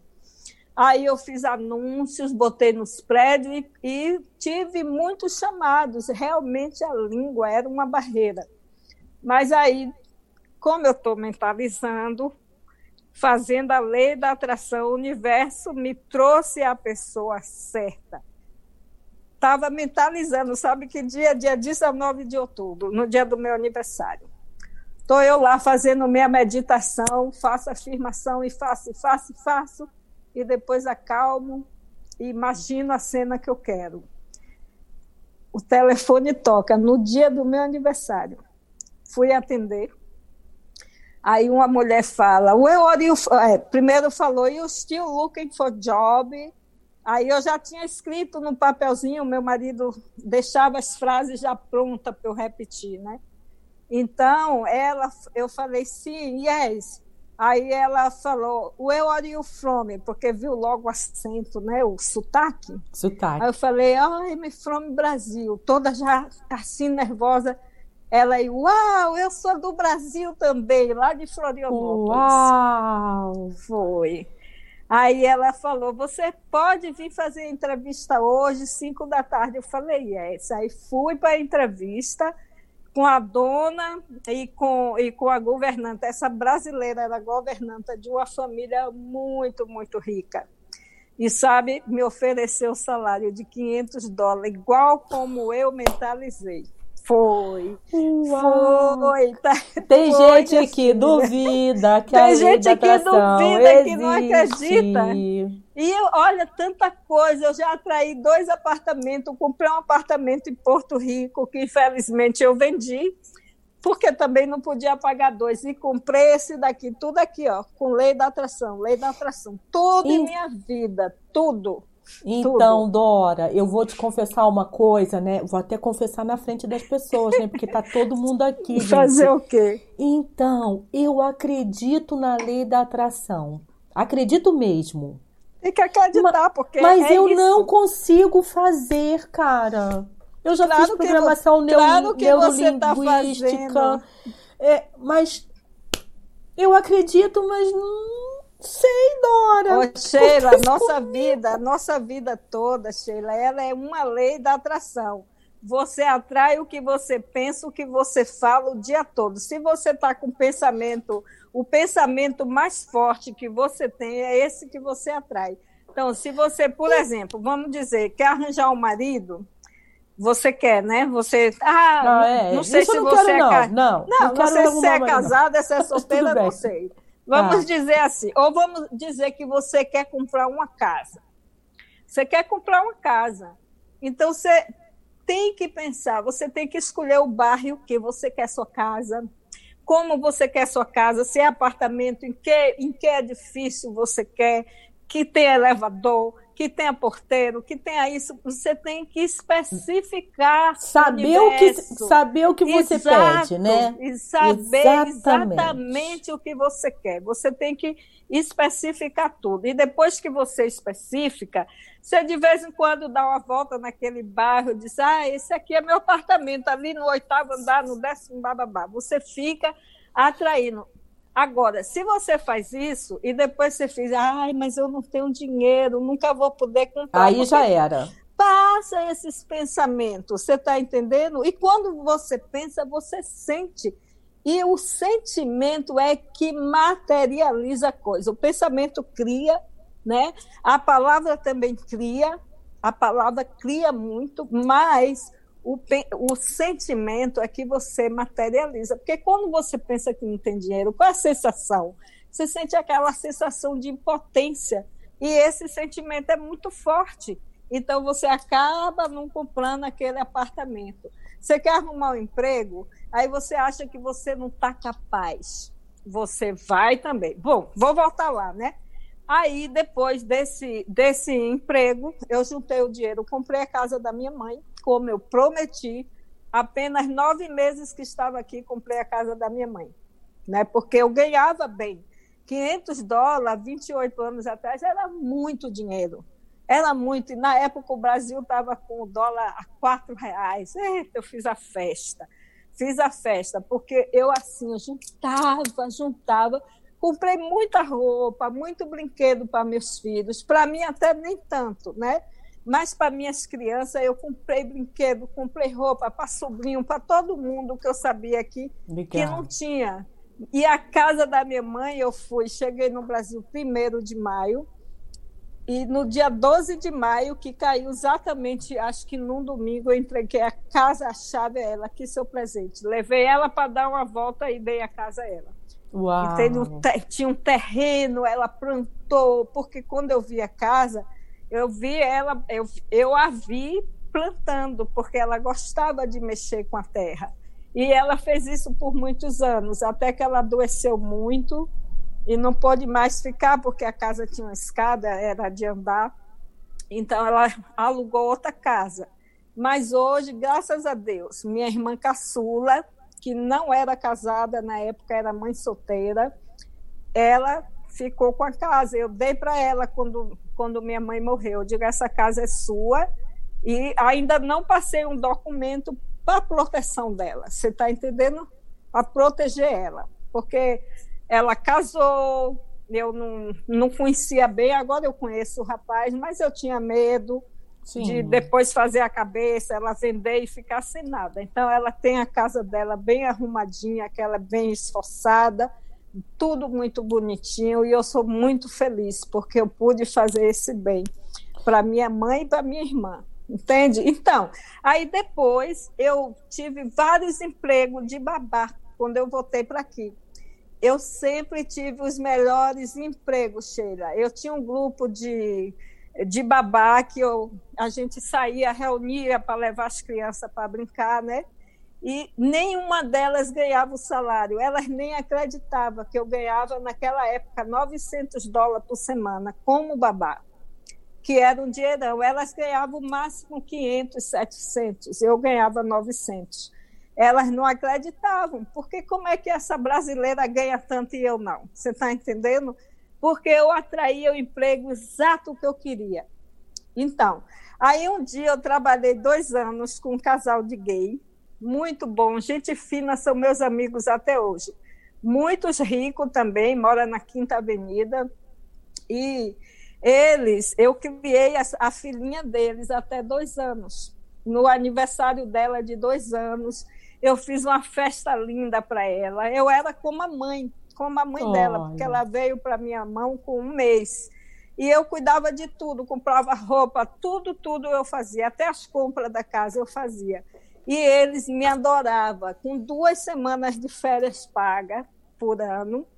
Mas um dia, na festa da menina, que eu trabalhei pensando que era igual como no Brasil, mas aqui não é, fiz tanto salgado, tanta coisa, fiz um bolo lindo, quando aí fiquei muito tempo sentada, tive uma infecção no rins. Né? Foi não. uma infecção urinária terrível que meu rim pulava assim dentro das costas. Aí eu fui para o hospital de emergência e fiquei. Quando saí, porque eu não podia, eu tinha que trabalhar. Fui de madrugada, fiquei lá até como nove da manhã e tomei injeção e tudo, a febre baixou. Aí eu fui trabalhar. Não, não fui trabalhar, vim para casa, fiquei em casa dois dias. Quando eu voltei para trabalhar, no final da semana, ele descontou os dois dias que eu faltei. E aquilo me doeu, me doeu tanto que eu falei, meu Deus, eu preciso ter uma profissão. Não quero mais ser babá, porque babá não é profissão. Eu vou na escola. E eu, tá, eu tinha ido na universidade em Porto Rico estudei dois semestres de educação pré-escolar. Só que eu não pude continuar porque eu mudei para cá e aqui a universidade era bem mais cara, o dobro. Então eu não tinha uma profissão. E quando eu decidi isso, eu fui para o Brasil, até com um casal de inglês, e a gente viajou por lá pela, pela Bahia, foi muito bom. E eu pedi orientação a eles. Eles falam para mim assim: você já sabe o que fazer. Eu não preciso te dar conselho, faça o que o seu coração está mandando. Aí eu voltei e pedi demissão. pedi demissão. Minha família ficou puta, meus filhos, você é maluca, vai largar um emprego de 900 dólares. Eu digo, eu vou porque eu quero entrar na escola de gastronomia, quero, quero aprender. Vou fazer outra eu quero, coisa. Exato, eu quero ter uma profissão, porque assim ninguém mais vai dizer que não me paga. Eu vou ser a minha chefa. E foi aí eu entrei na escola. Foi, foi assim no início difícil, porque meu marido foi contra, porque eu, eu não tinha caixa para pagar, eu tinha que fazer um empréstimo estudantil. Aí eu fui, como eu não tinha, eu trabalhava embaixo da mesa, eles a primeira vez me falou que talvez eu não ia conseguir porque eu não tinha imposto no meu nome. Aí o meu filho, esse caçulinha Marcos Pereira, ele me ofereceu, mãe, se você quiser, eu vou fazer para você, que ele já tinha um emprego muito bom. Né? Ele é militar também. Minha filha e meu filho, minha nora e meu genro, todos quatro. Então, mas é da guarda costeira, não é polícia não, viu? então, então, minha filha, quando eu fui na escola para saber se meu filho podia, eu tinha recebido a aprovação dos 30 mil dólares para pagar a minha escola. Aí eu fiquei alegre porque eu mesma ia fazer o meu negócio. E aí estudei, meti a cara e tive alguns problemas porque eu era mais velha da classe e é, sempre falei com o meu acento, com o meu sotaque baiano e muitos davam risada, eu ficava retada, mas eu consegui. E aí daí eu comecei a ser minha, minha própria chefe trabalhando, trabalhando por conta própria, fazendo jantares, fazendo comida para a semana. Então, tudo isso com a lei da atração. Viu? Olha, muito bacana. E é porque eu vi, né, chefe de cozinha, assim, mas agora tá meio aposentada ou... Porque você é festeira, né? Eu li alguma coisa eu lá no sou. livro também que fala... É mas imagina, gente, brasileira, né? De Salvador, que é um povo também muito eufórico. Tem essa coisa que às vezes é lento e engraçado, né? Você é. fala da Bahia, tem gente que acha que é paradão, mas é o pessoal que fica ali um mês pulando carnaval. Então, assim, a coisa parece que né, tem os dois lados, assim, muito fortes. O né? último carnaval que eu pulei, que foi muito bom, antes de conhecer esse meu marido, eu saí, saí na sexta e só voltei na quarta. Eita! Olha, foi o melhor carnaval da minha vida. Conheci tanta gente bacana, me diverti demais. Peguei Mas uma anemia, anemia de tanto que eu bebi. Caramba, gente! Mas isso foi, foi. quando, Dora? Mas ah, isso... isso... foi no ano de 91, meu último é. carnaval. Foi em 92, eu fui no carnaval com meu marido, mas a gente brigou, acabou o carnaval. Ih, eu larguei o homem no, no, na avenida e fui dançar com o negão, que me saiu do bloco, eu lá me remexendo, o negão me pegou para dançar e eu esqueci da vida. Um, oh, moreno, um moreno gostosão. Agora, Dora, voltando aí para o seu livro, você começou a escrever, escrever esse livro, né, ano passado. E aí colocou essa coisa assim: vou escrever esse livro e vou contar a minha história. Não é muita exposição? Você não teve medo aí dessa. Não medo, né? Como é que é essa coisa da, da exposição, de botar tanta, tanta coisa para fora? Que você pensou nisso? Pensei.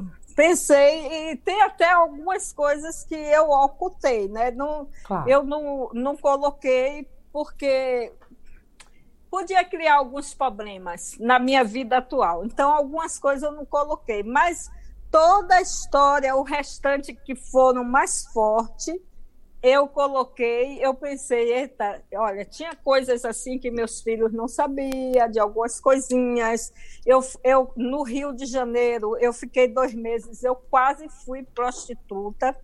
Eu só não fui porque eu era tão apaixonada pelo, pelo meu ex-marido que eu não tinha coragem de ir com um homem só por dinheiro. Até fui no hotel encontrar um alemão.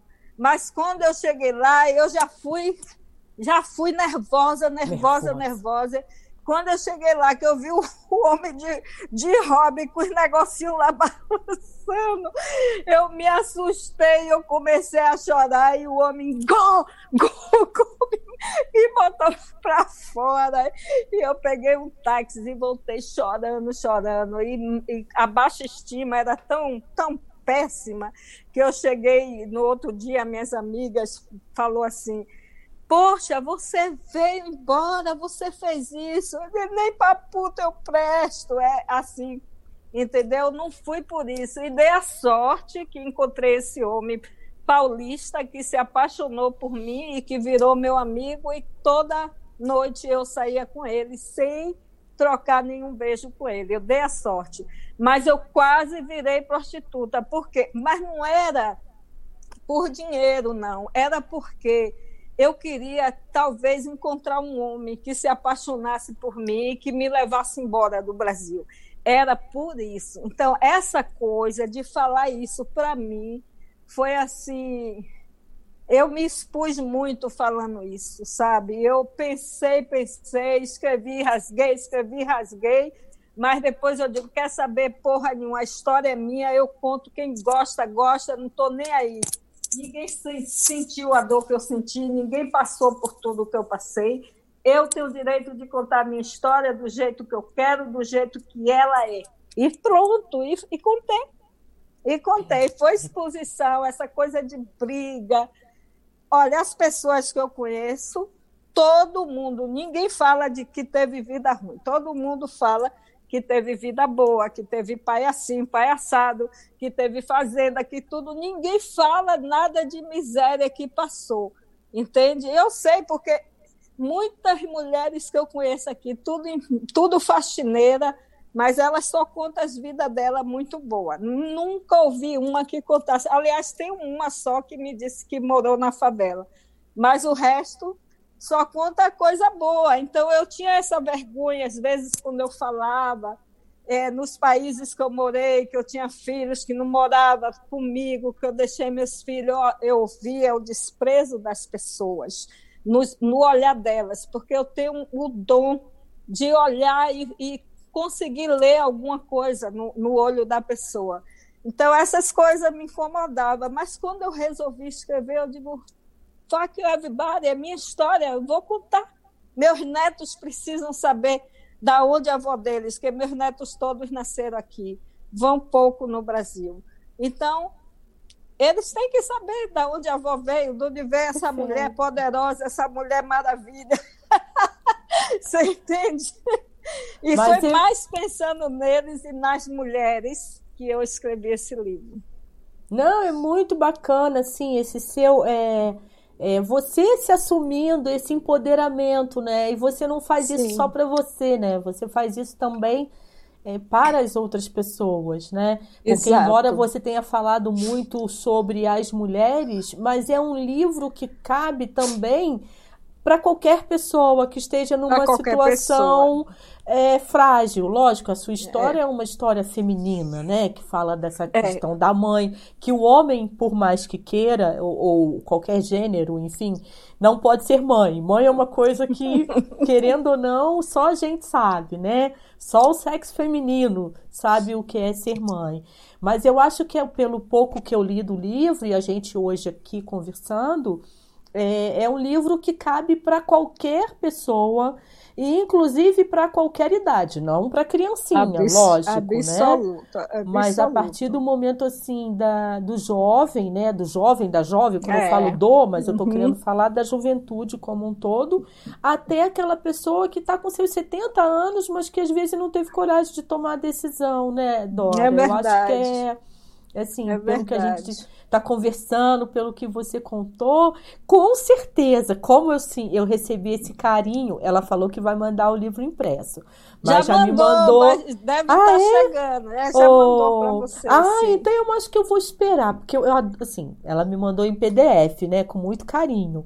Mas eu adoro quando ela falou que ia mandar o livro mesmo no papel. Sim. Eu falei, ai, que gratidão, fiquei super feliz, assim, gratidão. Então já ir te agradecendo por esse livro e quero ler, gente. Olha só, esse livro está sendo vendido onde? Ele está sendo vendido em e-book no Amazon.com e está vendendo na editora Versos e Livros no site deles. É, ela deve ter a descrição aí da editora. É, uma pausinha, eu quero também agradecer muito a Mara, minha outra sobrinha que mora aí no Rio, que foi ela que cuidou da impressão dos livros, né? Então é, eu tenho eu... muita gratidão e ela mandou para todas as pessoas que eu pedi, inclusive Legal. você. E agradecer a Leozinho, meu amor, meu novo amigo, que está fazendo parte da minha equipe, trabalhando comigo e a Aline. Também quero agradecer a ele também. Show. E, aí, e agradecer a você. Ah, obrigada. Sim, você eu agradeço toda hora. Agora, como é que foi esse processo? Você escreveu o livro, demorou quanto tempo? Pra... Você falou que já vinha escrevendo e a decisão foi no ano passado. Foi, foi dezembro do ano passado que eu reuni com meus filhos no Natal e falei para eles, meu marido, eu vou escrever meu livro. E, ah, mãe, mas vai, quanto vai custar? Custou caro, mas eu resolvi fazer vocês vão me apoiar financeiramente. Ah, um agora não posso, porque você não deixa para depois, da, da. Eu falei, não, eu vou fazer e acabou. E meti bronca e fiz. É, é, comecei a seriedade mesmo em dezembro. Em janeiro eu contratei uma editora que infelizmente quebrei o contrato com ela porque não estava eu contratei como ghostwriter, mas ela não estava sendo um ghostwriter, estava só é, transcrevendo a minha palavra e com muitos erros, e um texto que ela fez, que ela botou algumas coisas logo no início, foi tudo que eu não gostei, e aí a briga começou entre eu e ela, porque eu fiquei muito irritada, eu não quero assim, ela começou a dar desculpa, e depois muitos erros de português, tudo atrapalhado, e eu fiquei decepcionada, porque eu, não, mesmo que eu não sabia escrever, eu você sabia leio... o que você queria, né? Exato, eu sabia o que eu queria e eu leio muito e sei o que é uma boa leitura, o que é uma coisa que entretém. Então aí meu marido disse: Dora, pare de brigar, diga a ela que só transcreva e que não faça mais nada, só transcreva. Mas aí quando vinha para mim revisar, tudo cheio de erro, os erros que eu dizia, tá errado isso, apague isso, não. Ela não exemplo, fazia. Eu falei desse meu irmão que me deu um tapa na bunda, que eu acordei, ele estava parado, eu, eu dormindo de calcinha, ela disse que ele me abusou, eu não falei isso. Então, não. isso me foi.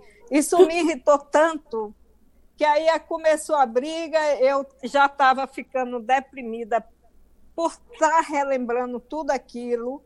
E ainda é, especialmente a parte dos meus filhos, que a gente, você vai ler o livro, teve muitas histórias. O meu filho foi para Londres, não ficou, quase me acabei com aquilo. Então, essas coisas que eu lembrava me doeu algumas vezes, e eu fiquei algumas vezes tendo pesadelo, como eu te disse. Então, eu decidi quebrar o contrato. Meu filho caçula, que está aí assistindo, não sei se ele ainda está, ele faz, mãe, sai dela, sai, sai, sai, quebra o contrato com ela, faça a sua porra sozinha. Que ele é bem assim. Eu tenho uma relação com meus filhos muito bonita, de amizade. Somos amigos, Bacana. amigos. Eu sei o tanto que eles me amam, que eles me respeitam, mas vivemos como amigos, como irmãos. Não tem essa de, ah, me respeite, não fale isso. Não, a gente é Sim. banda voou. Ah, com família... meus filhos também aqui. É, tem que ter uma família. Né? Essa coisa de frescura nunca coube na minha cabeça, nunca. Bacana. Falo de sexo, tudo, tudo eu falo com meus filhos. Tudo, tudo, tudo. E eles me apoiam em tudo, né? Então, aí eu resolvi aí você fazer mudou sozinha. de editora. Não mudei de editora, resolvi fazer sozinha, estava procurando outra, mas eu já tinha gasto quase todo o dinheiro eu paguei. Então, Eita. eu falando com a minha amiga Luzia Moraes, que estava chateada por isso e por isso, aí ela disse: Mas Dora, eu sou escritora, eu sou formada em metodologia da, da escrita. Se você quiser, eu posso fazer o seu livro, revisar o seu livro porque já estava quase pronto, só faltava a revisão e os textos todo que eu tinha cortado, porque eu contratei ela para fazer 180 páginas, mas já estava 200 e pouco, eu paguei mais. Aí os textos que eu tinha cortado, mesmo com esses 200, Luzia falou: não, pode incluir, eu vou fazer tudo direitinho e depois a gente vê como faz. Eu disse, Luza, eu quero pagar você, porque ela já era minha amiga, né? E amiga do meu filho, muita amiga que conheceu meu filho e eu a conheci através. Então, é, ela não queria nem receber pagamento. Eu falei, não. Meu filho, o Marcos, falou: olha, mãe, de graça não. Você tem que pagar para a pessoa ter responsabilidade, tudo isso. Meu filho teve reunião com ela várias vezes, né? Porque ele ficava com com medo eu também de não saber me expressar, que eu sou muito exigente, eu sou exigente. Então, Libriana, exigente, é, mulher forte, determinada, empreendedora. Eu, não, eu, sou, eu não aceito coisa mal, eu só quero o melhor. Se é para fazer, faça direito. Você está entendendo? É, é, assim que eu, que eu faço com o meu trabalho. Eu faço bem feito. Todos os meus clientes adoram. Até você ver que eu saí do emprego e o cara até hoje é meu amigo até ah, hoje. É Já é foi para aniversário do meu neto. Ano passado teve aqui em casa de visita para ver para ver meu marido, para me ver. Então eu tenho assim, eu porque eu faço bom. Então eu não aceito que seja mal feito. Se você me dá um prazo, eu quero aquele prazo.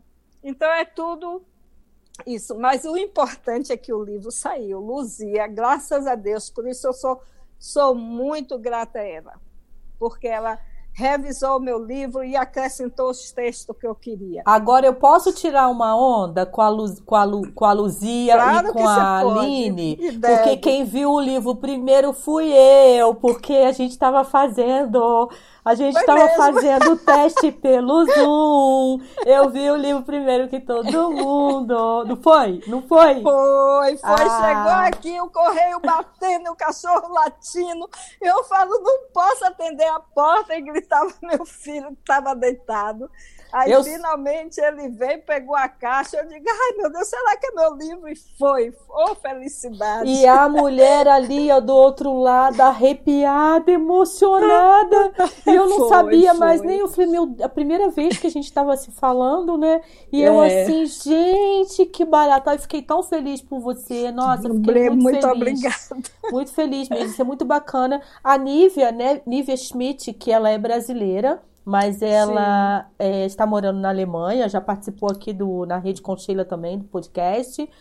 Ela, eu também estou fazendo esse trabalho com ela aí de um livro. Ela vai ah, lançar um livro e eu estou ajudando. para a gente fazer uma live, porque Como podemos eu... fazer uma live e já começar a divulgar o livro dela também. Viu? É, ela está no processo de me mandar os áudios para a gente começar a transcrever. E como certo. eu também faço todo esse trabalho por ser jornalista, né?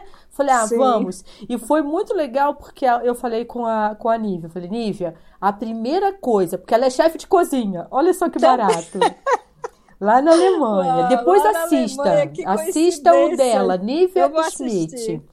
E eu falei com a Nívia assim, Nívia, você, ela é muito agitada. As mulheres que passam por aqui, ó, estão de parabéns. Estão estão dando banho aqui no podcast Quarentena, porque, ó, é uma turma muito animada. Eu falei com ela, Nívia, escolhe uma. Só vai fluir quando ela reservar umas horinhas por dia para se dedicar. Você começou o podcast falando isso e depois eu a vi aqui no chat. Então a Nívia já escutou. Porque não é fácil, né? Mas não, se não você é quer, lei da atração, coloca lei da atração. meta. Você tem que ter disciplina, porque o que me fez demorar foi porque eu não tinha disciplina mas na ah. hora que eu disse eu vou fazer, aí pronto. Só se Deus dissesse não, eu não faria. Mas Deus aprovou, o universo aprovou e eu fiz. Né? Então, estou muito feliz por isso, porque eu fiz o meu livro. Eu contei um pouco da história da minha mãe, que é também muito linda, e dediquei o livro para minha mãe. Nem dediquei para meus filhos, porque, na verdade, eu deveria dedicar aos meus filhos, porque eles me deram apoio quando eu comecei a escrever, né? Minha filha, especialmente, ela dizia: "Mãe, por que que você não termina de escrever anos e anos?" Ela falava. Mas eu devia dedicar, mas a minha mãe realmente merecia essa dedicatória, mesmo ela estando no mundo espiritual. Então, eu sou feliz por ter dedicado a ela. Mas o próximo dedicarei aos meus filhos. Aos Vai meus ter netos. próximo? Vai claro, ter próximo? Já estou escrevendo o próximo. Claro e vai, vai, ter, né? Porque do jeito que ela pensa, determina e vai, já sei que vai ter. vai Ó. ter. E assim, eu, eu gostei, sabe? Depois que eu escrevi, eu senti uma certa paixão por escrever. Eu digo, não é tão difícil assim. O, o difícil é editar, porque custa, né? Muito caro. Mas o próximo, se Deus quiser, eu vou conseguir um patrocínio para poder editar. E você preferiu mandar fazer aqui, né, no Brasil? Aí Sim. é mais complicado, né? É, claro. Aqui é mais caro. É, no Brasil era mais econômico para mim. E também, como o livro está em português, porque a intenção era fazer em inglês também, mas aí eu preferi imprimir no Brasil, fazer tudo no Brasil, certo? A editora que eu consegui também foi do Brasil, lá de Minas, não vou falar o nome, mas também. Então, é isso. Ai, Dora é ótima. Dora, e esse painel de fotografias? A gente já está chegando aqui no finalzinho. Gente, Ótimo esse, esse papo. painel. E esse ai, painel tô... aí, é, maravilhoso. É eu todos, adoro fotografia. Todos os lugares que eu já fui. No ano passado eu resolvi fazer, porque essas fotos ficavam tudo lá nos álbuns nos álbuns guardadas, né? Então, deixa eu ver se consigo mostrar um pouco a você. Ai, deixa eu ver se dá. Aqui tem um mapa aqui embaixo, tá vendo? Ele estava todo afinetado com, a, com aquelas taxinhas dos lugares Sim. que eu fui. Mas aí a minha netinha, quando tinha um ano, ela chegou aqui, arrancou tudo e a gente morrendo de medo que ela ia pisar. Ah. Aí eu tirei. Mas olha aqui, ó. Vê se dá para você ver alguma coisa. Dá. Quer dizer, a gente tá que está no YouTube, dá para olhar esse painel maravilhoso. Quem está é. no Spotify depois que for escutar o áudio, dá uma corridinha aqui no YouTube, gente. Olha aí perder. no táxi amarelo, você consegue ver? Não, tá aparecendo a, a, parte, a parede preta, a parte preta. É porque você está no, no tablet, aí é mais complicado. É, está complicado. Outro dia eu vou tirar foto desse painel e botar no. Mas só para quem é, estiver escutando. Para quem estiver escutando aí no, no áudio, né, do Spotify, é o seguinte: Sim. atrás da Dora tem uma parede imensa com muitas fotos, assim, que deve contar mais histórias, né, Dora? Muitas histórias essas fotos. Muitas então, como eles ficavam lá guardados, eu resolvi tirar dos álbuns e colar. E aí a intenção é fazer essa parede toda mas é tão trabalhoso para unir essas fotos é. que eu, eu desisti. Mas eu acho, ó, não sei não, eu faço. Eu tô... E agora com essa história de, de foto digital? Você manda imprimir para botar aí, a gente acaba perdendo tanta coisa, né? Perde, é. E, e, quando você tira, a foto fica no computador ou no telefone, você não olha. Então eu botei ali, porque meus filhos todos casaram, eu estou sozinha com meu marido. Eu gosto de ter essa lembrança de olhar. é duas coisas que eu gosto de olhar, são meus cristais, que eu gosto de garrafa de cristal. Eu coleciono. Oh, então eu legal. adoro olhar as garrafas. Então eu boto tudo bem em exposição, sabe? Eu, eu, eu, eu, sou cigana mesmo, eu gosto, de, eu gosto de tapetes. Na Turquia comprei vários tapetes, Abu Dhabi também, e gosto de cristal, sou louca por cristal. Tem é quem assim. te chame de bruxinha? Tem, meu marido mesmo, ele, ele que eu sou uma bruxa, porque eu, eu falei assim, eu vou conseguir isso, você vai ver. É que nada, que isso. Eu digo, você vai ver, aí eu consigo. Ele disse, é bruxa, você é uma bruxa, eu sou mesmo. E amigas e tudo, eu realmente eu tenho algum, alguns dons que eu nunca desenvolvi, porque sou relaxada, nunca tive muita atenção com essas coisas, sabe? Mas eu agora eu estou realmente na nova era de espiritualidade e agora eu quero me dedicar. Porque esse livro, a intenção dele mesmo, quando eu escrevi, era deixar para os meus netos esse legado aos meus filhos, mas depois o livro tomou uma proporção. É como se eu sentisse um chamado da espiritualidade para levar uma palavra de esperança às pessoas através do meu livro.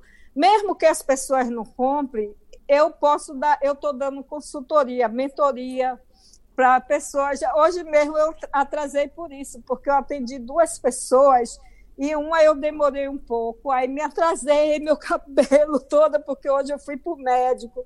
Depois andei na Quinta Avenida, que não era para ter andado, que o médico mandou ficar. Eu tomei duas injeções no joelho, menina.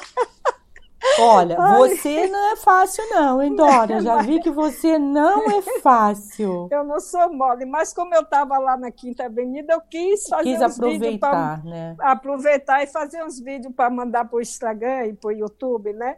Então, tá assim, eu, eu recebi esse chamado que, na verdade, quem quiser comprar o livro, eu fico muito grata, vou apreciar muito. Mas a intenção mesmo, esse livro veio como um portal para que eu pudesse é, ajudar as pessoas dentro das minhas possibilidades, né? Então, eu já estou fazendo, eu já fazia consultoria antes nos lugares que eu morei, mas eu fazia todas é, assim, voluntária. E agora eu estou fazendo algumas voluntárias, mas a maioria paga, porque eu também tenho que aproveitar e ganhar o dinheiro, claro, né? Já claro. que eu não vou mais trabalhar com cozinha, vou fazer ainda um jantarzinho aqui, outro ali, mas agora essa, tô, já tenho um plano agora de ir para a Índia. Abrir meu... Pois é, tá todo mundo alvoroçado, porque quando Dora fala que vai fazer, fica todo mundo, eita porra, a mulher vai mesmo. E eu vou. Eu quero ir para a Índia, abrir meu terceiro olho, fazer um curso de yoga, um curso de meditação profunda, porque eu tenho que ajudar as pessoas. Esse chamado eu recebi e eu já não posso, já há muito tempo, há muito tempo que isso está na cabeça. E agora eu resolvi atender o chamado Ô, da Dora, espiritualidade. Dora, eu Oi. vou te falar uma coisa. Tem a Sheila antes de conhecer a Dora e vai ter a Sheila depois de conhecer a Dora. Você está me dando cada cutucada. No- Onde que tem Gente. negócio de cutucada? É na. Onde Na que tem negócio Bahia, de. cutucou. Não, na- nas redes sociais. É no Facebook. eu Facebook tem a não. tal da cutucada. Gente, eu tô igualzinho em Facebook. Eu tô levando cada cutucada da Dora. Assim. Mas que coisa boa, porque nada acontece por acaso. Eu já acredito na lei da atração. Eu preciso levar isso mais a sério. Sei Precisa. lá. Ó, eu vou falar até direto pra câmera, mas é pra mim, como se tivesse um espelho. Eu preciso levar isso a sério, porque é Isso. possível. Você já a partir sabe. de hoje eu vou ficar no seu pé, viu? Ai, não eu se quero ir. incomode, não, porque Não. eu fico. Ai, que maravilha. Eu Vou ficar assim, te tô- mandando mensagem com palavras Muito positivas, afirmações.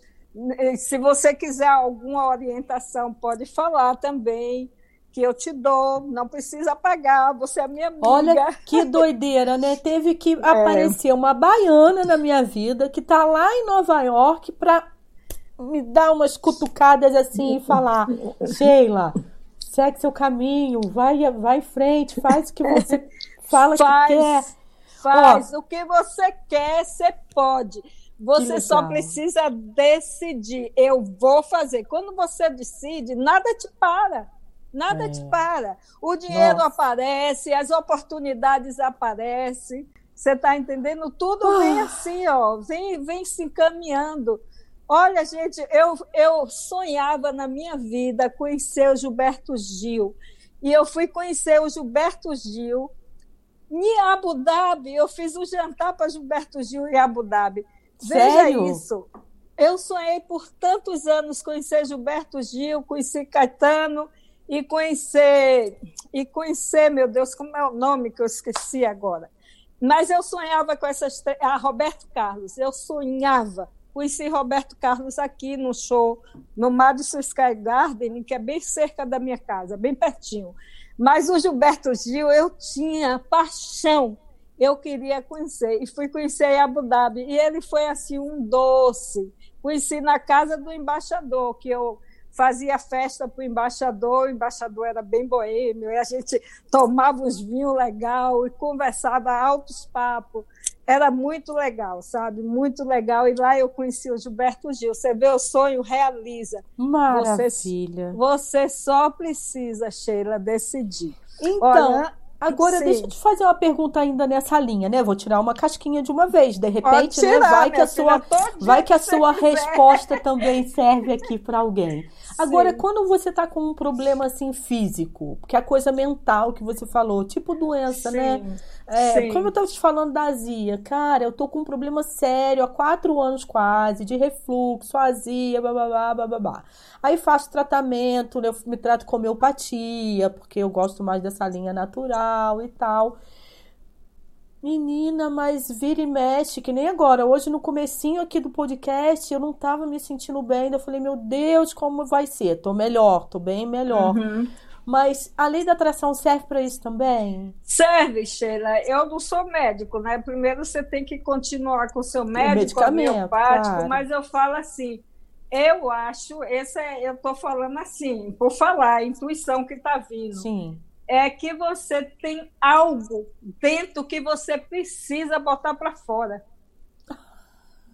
Algo que você talvez nem saiba. Não, mas eu sei. Você... Ah, você sabe? Ih, chega a me arrepiar. Eu falei, ó, como eu tô toda arrepiada. Tá Eita! Tá Algo que você precisa botar para fora. Eu fui, eu fui num tratamento de ayahuasca lá em Brasília um tratamento terapêutico com psicólogo, psiquiatra, e fui também na Bahia com Luzia Moraes e com outro grupo da Terra Mirim, que é muito famoso internacionalmente. Olha, eu vomitei pedra. Eu sentia, eu sempre sentia um nó no meu estômago, mas muitos anos com esse nó. E eu, eu não sou pessoa de guardar nada, sempre boto para fora as coisas, mas eu tinha uma coisa que me doía muito. E ainda dói, às vezes, um pouco, que foi a vez que meu filho foi para a Inglaterra e não pôde ficar. Então, isso ficou engasgado, porque eu queria dar naquele, naquele homem que não deixou meu filho entrar, deixou por 12 horas de tanto escândalo que eu fiz. Então, eu tinha aquilo engasgado, que precisava sair. Menina, eu, olha, eu vomitei, vomitei, vomitei, não tinha mais nada, eu sentia como pedras enormes saía de dentro de mim. E depois disso eu me senti essa dor que eu sentia profunda, não sinto mais. E eu tomei foi remédio, imagine tanto médico. Eu fiz não sei quanto daquele exame de colonoscopia endoscopia. E, é, endoscopia, os dois, fiz vários, e ninguém achava nada. Ou Era seja, algo que eu tinha que pôr para fora, era aquilo ou, engasgado. Ou seja, com a lei da atração, então, eu, eu focar nisso de ficar melhor, de vou é, melhorar. Oração de perdoar, perdão, oração do perdão, porque essa é uma prática. O perdão, gente, não é uma coisa que acontece agora. É o perdão é trabalhado, é praticado. Você tem que praticar o perdão. Igual como você constrói o amor, você constrói o perdão. Então, você, se é algo que ofendeu, que magoou, você tem que fazer a oração do perdão, eu posso mandar para você. Tem também o Roponopono que dizem que é, é maravilhoso. Eu faço. Você eu faz... faço, faço Roponopono. E na minha consulta com a, com a homeopata, que foi agora, esse mês, no comecinho do hum. mês, ela falou, Sheila, trabalhe o perdão. Uh, então eu não estou errada. É, a minha homeopata falou e adora agora está falando. Então, tá vendo gente, mas o pior é que eu estou me expondo, né? Eu estou falando para todo mundo aqui. Mas ninguém Ai, sabe o que é. Ninguém não, sabe o que mas é. Mas eu tô de brincadeira, tipo assim, hum. eu tô, tô falando para todo mundo que eu preciso tomar vergonha na cara, sabe? Mas é, é isso, gente, eu preciso. Faz, faz a oração do né? perdão. Vou mandar uma para você maravilhosa, Ai. que é da Sechonoei, da filosofia japonesa. É, tem uma oração de perdão assim. Então, incrível. você me manda que eu vou compartilhar nas redes e vou te marcar.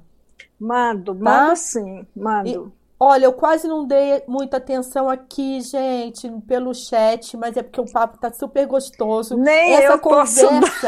mas não tem problema, porque essa conversa fica aqui e aí depois Sim. a gente pode ler tudo. Assim, gratidão imensa todo mundo que ficou por aqui, a Luzia, né? Luzia, eu tenho uma amigaça que chama Luísa Moraes, por isso que eu demoro para falar Luzia, porque sempre vem a Luísa, que ela tá sempre por aqui. Hoje ela não está.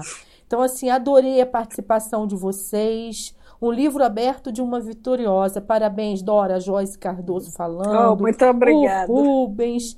É, muita gente, a Nívia Smith continua aqui com a gente, a Helena, rolou um bate-papo super legal também. Alguém perguntou: esta live vai ficar gravada? Sim, o podcast vai. quarentena é ao vivo, fica aqui nesse mesmo link.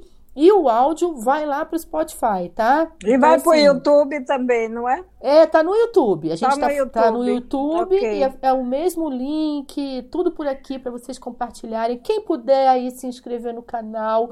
É, por uma favor. das coisas assim da lei da atração é ah, mas para que que você quer? Porque quanto mais gente visualizar, fica mais fácil também para eu conseguir patrocínio, gente. Eu é. faço isso aqui por amor. É muito gostoso, é uma delícia. Mas Sim. se eu tiver um patrocínio, porque a gente tem, né? Enfim, internet, tem toda a conexão, é. tem luz, tem os equipamentos. E algumas pessoas, ah, faz no Instagram. Não, a gente tem os computadores, tem a câmera e tal, enfim. Sim. Tá tudo por aqui. Então, vou colocar isso também como meta aí nessa lei da Ô, Leda, eu posso fazer uma chamadinha, você me permite? Claro! É, também quero agradecer a Joelma, que fez uma live comigo maravilhosa e me trouxe muitos seguidores e está me ajudando muito. Quero agradecer muito a Joelma Novaes, a YouTube, gente, a mulher top. E outra coisa que eu quero anunciar a vocês, que no dia 2 de outubro, eu vou ter também outra live com a jornalista de São Paulo, que se chama Adriana Abu, Abujara. Abu, Abujara. Abujara. O nome, é, o nome é. dela, é, o sobrenome é difícil, parece até árabe ou libanês, eu não sei. Eu vou ter essa live com ela. Ela foi escrita, ela escreveu a a biografia de um político aí famosíssimo, ela. Então Opa. ela me, ela me convidou para fazer uma live. Estou muito honrada, muito grata, viu, Adriana? Ela vai assistir essa, Legal. essa então, live. Então, é, tem aqui no, no YouTube o link para o Instagram da Dora, tá, Dora? Eu deixei aqui no link. Certo. Deixei no link, deixei na descrição desse vídeo o link para você, que aí o pessoal consegue interagir com você lá é. e tudo mais. E, gente, amanhã eu tenho uma live também com uma Lua, uma engenheira lá de, do Rio de Janeiro também. Uhum. E domingo eu tenho outra live com Rebeca Daniela, que é minha amiga, parceira, escritora também lá de Salvador. Vai ser as duas baianas, vai ser top, viu? Epa, vou tentar sim. acompanhar, vou tentar acompanhar sim, alguma. Amanhã eu não sim. prometo, mas acho que a de domingo eu consigo. Então eu vou acompanhar a, seu canal no Instagram, né? Seu perfil por, por lá. Por favor, porque lá pra eu gente, eu poder ficar por coisa. dentro. Isso ficar aí. por dentro. E Sheila, eu quero agradecer a todas as pessoas que aqui estão dando apoio para nós duas me dando apoio, escrevendo essas mensagens bonitas. Mesmo que eu não conheça, eu estou muito grata, vão passar a ser meus amigos. E a você eu agradeço especialmente, mas do uh, fundo do coração. Aqui a casinha está com a porta aberta. Quando você disser vou para Nova York, pode vir. Não vai pagar hotel, não, viu? Se a Ei. casa estiver cheia, a gente se arruma por aqui. Tem oh, dois já... quartos só, mas a gente se ajeita, tá? Bacana. Eu tenho Eu vou vários até te mandar amigos. um cartão postal para você botar aí nesse seu artesanato. Ah, show! Isso, você, mande sim. Vários cartões. Ver, para você ficar metalizando New York, ó. Maravilha. Tá é, a minha amiga Helena Salarini, que está aí, já cansou de me chamar e tal. É, eu não consegui ainda. Mas, enfim, não consegui, acho que é porque eu não quero. Eu, eu gosto muito do. Eu ainda gosto muito assim do Brasil. Mas eu tô com vontade de, de conhecer também o Canadá, viajar. Eu preciso de dinheiro, eu vou fazer isso tudo. Cara, eu sou uma Sheila antes da Dora e agora a Sheila Cara, você, você vai acompanhar. Você, você já é inscrita no canal, né, Dora? Se eu, não é, claro se inscreve para você é. acompanhar o, o que vou vem por acompanhar. aí. Vem coisa e boa, aqui? eu vou falar de você nos próximos. Por favor, mas para começar, não diga que você precisa de dinheiro. Tá. Você tem dinheiro, mas o seu dinheiro está no Banco Universal rendendo juros. Isso eu digo para os meus clientes, digo para os meus filhos. Mãe, você já vai viajar de novo? Onde você acha dinheiro? Eu digo, menino, está no Banco Universal, me dê aí 100 Mas é, eu faço tudo assim com o Banco Universal. O dinheiro vem, o dinheiro chega, Sheila. O dinheiro chega. Entendeu? Bota na sua cabeça que você vai assistir, ah, conseguir patrocínio, que você vai ter dinheiro para fazer todas as coisas que você tem. Então, já se veja rica. Se ponha numa situação. Amanhã você vai ver o vídeo que eu gravei hoje na Avenida, na Quinta Avenida, onde tem a loja mais chique do mundo. Aí eu passo assim, na, você vai ver o vídeo, na frente da, das lojas de joias. Isso tudo aqui é meu, meu. Isso aqui é meu. Você vai dar risada. Eu falo assim, é assim mesmo que eu faço, entendeu? Uma Muito vez lá na Bahia, logo quando eu conheci meu marido, eu passei na loja Gasté e eu vi um anel de brilhante que eu tinha um sonho de ter aquele um anel assim. Aí eu eu falei, esse anel é meu. Eu quero esse anel, ele já é meu.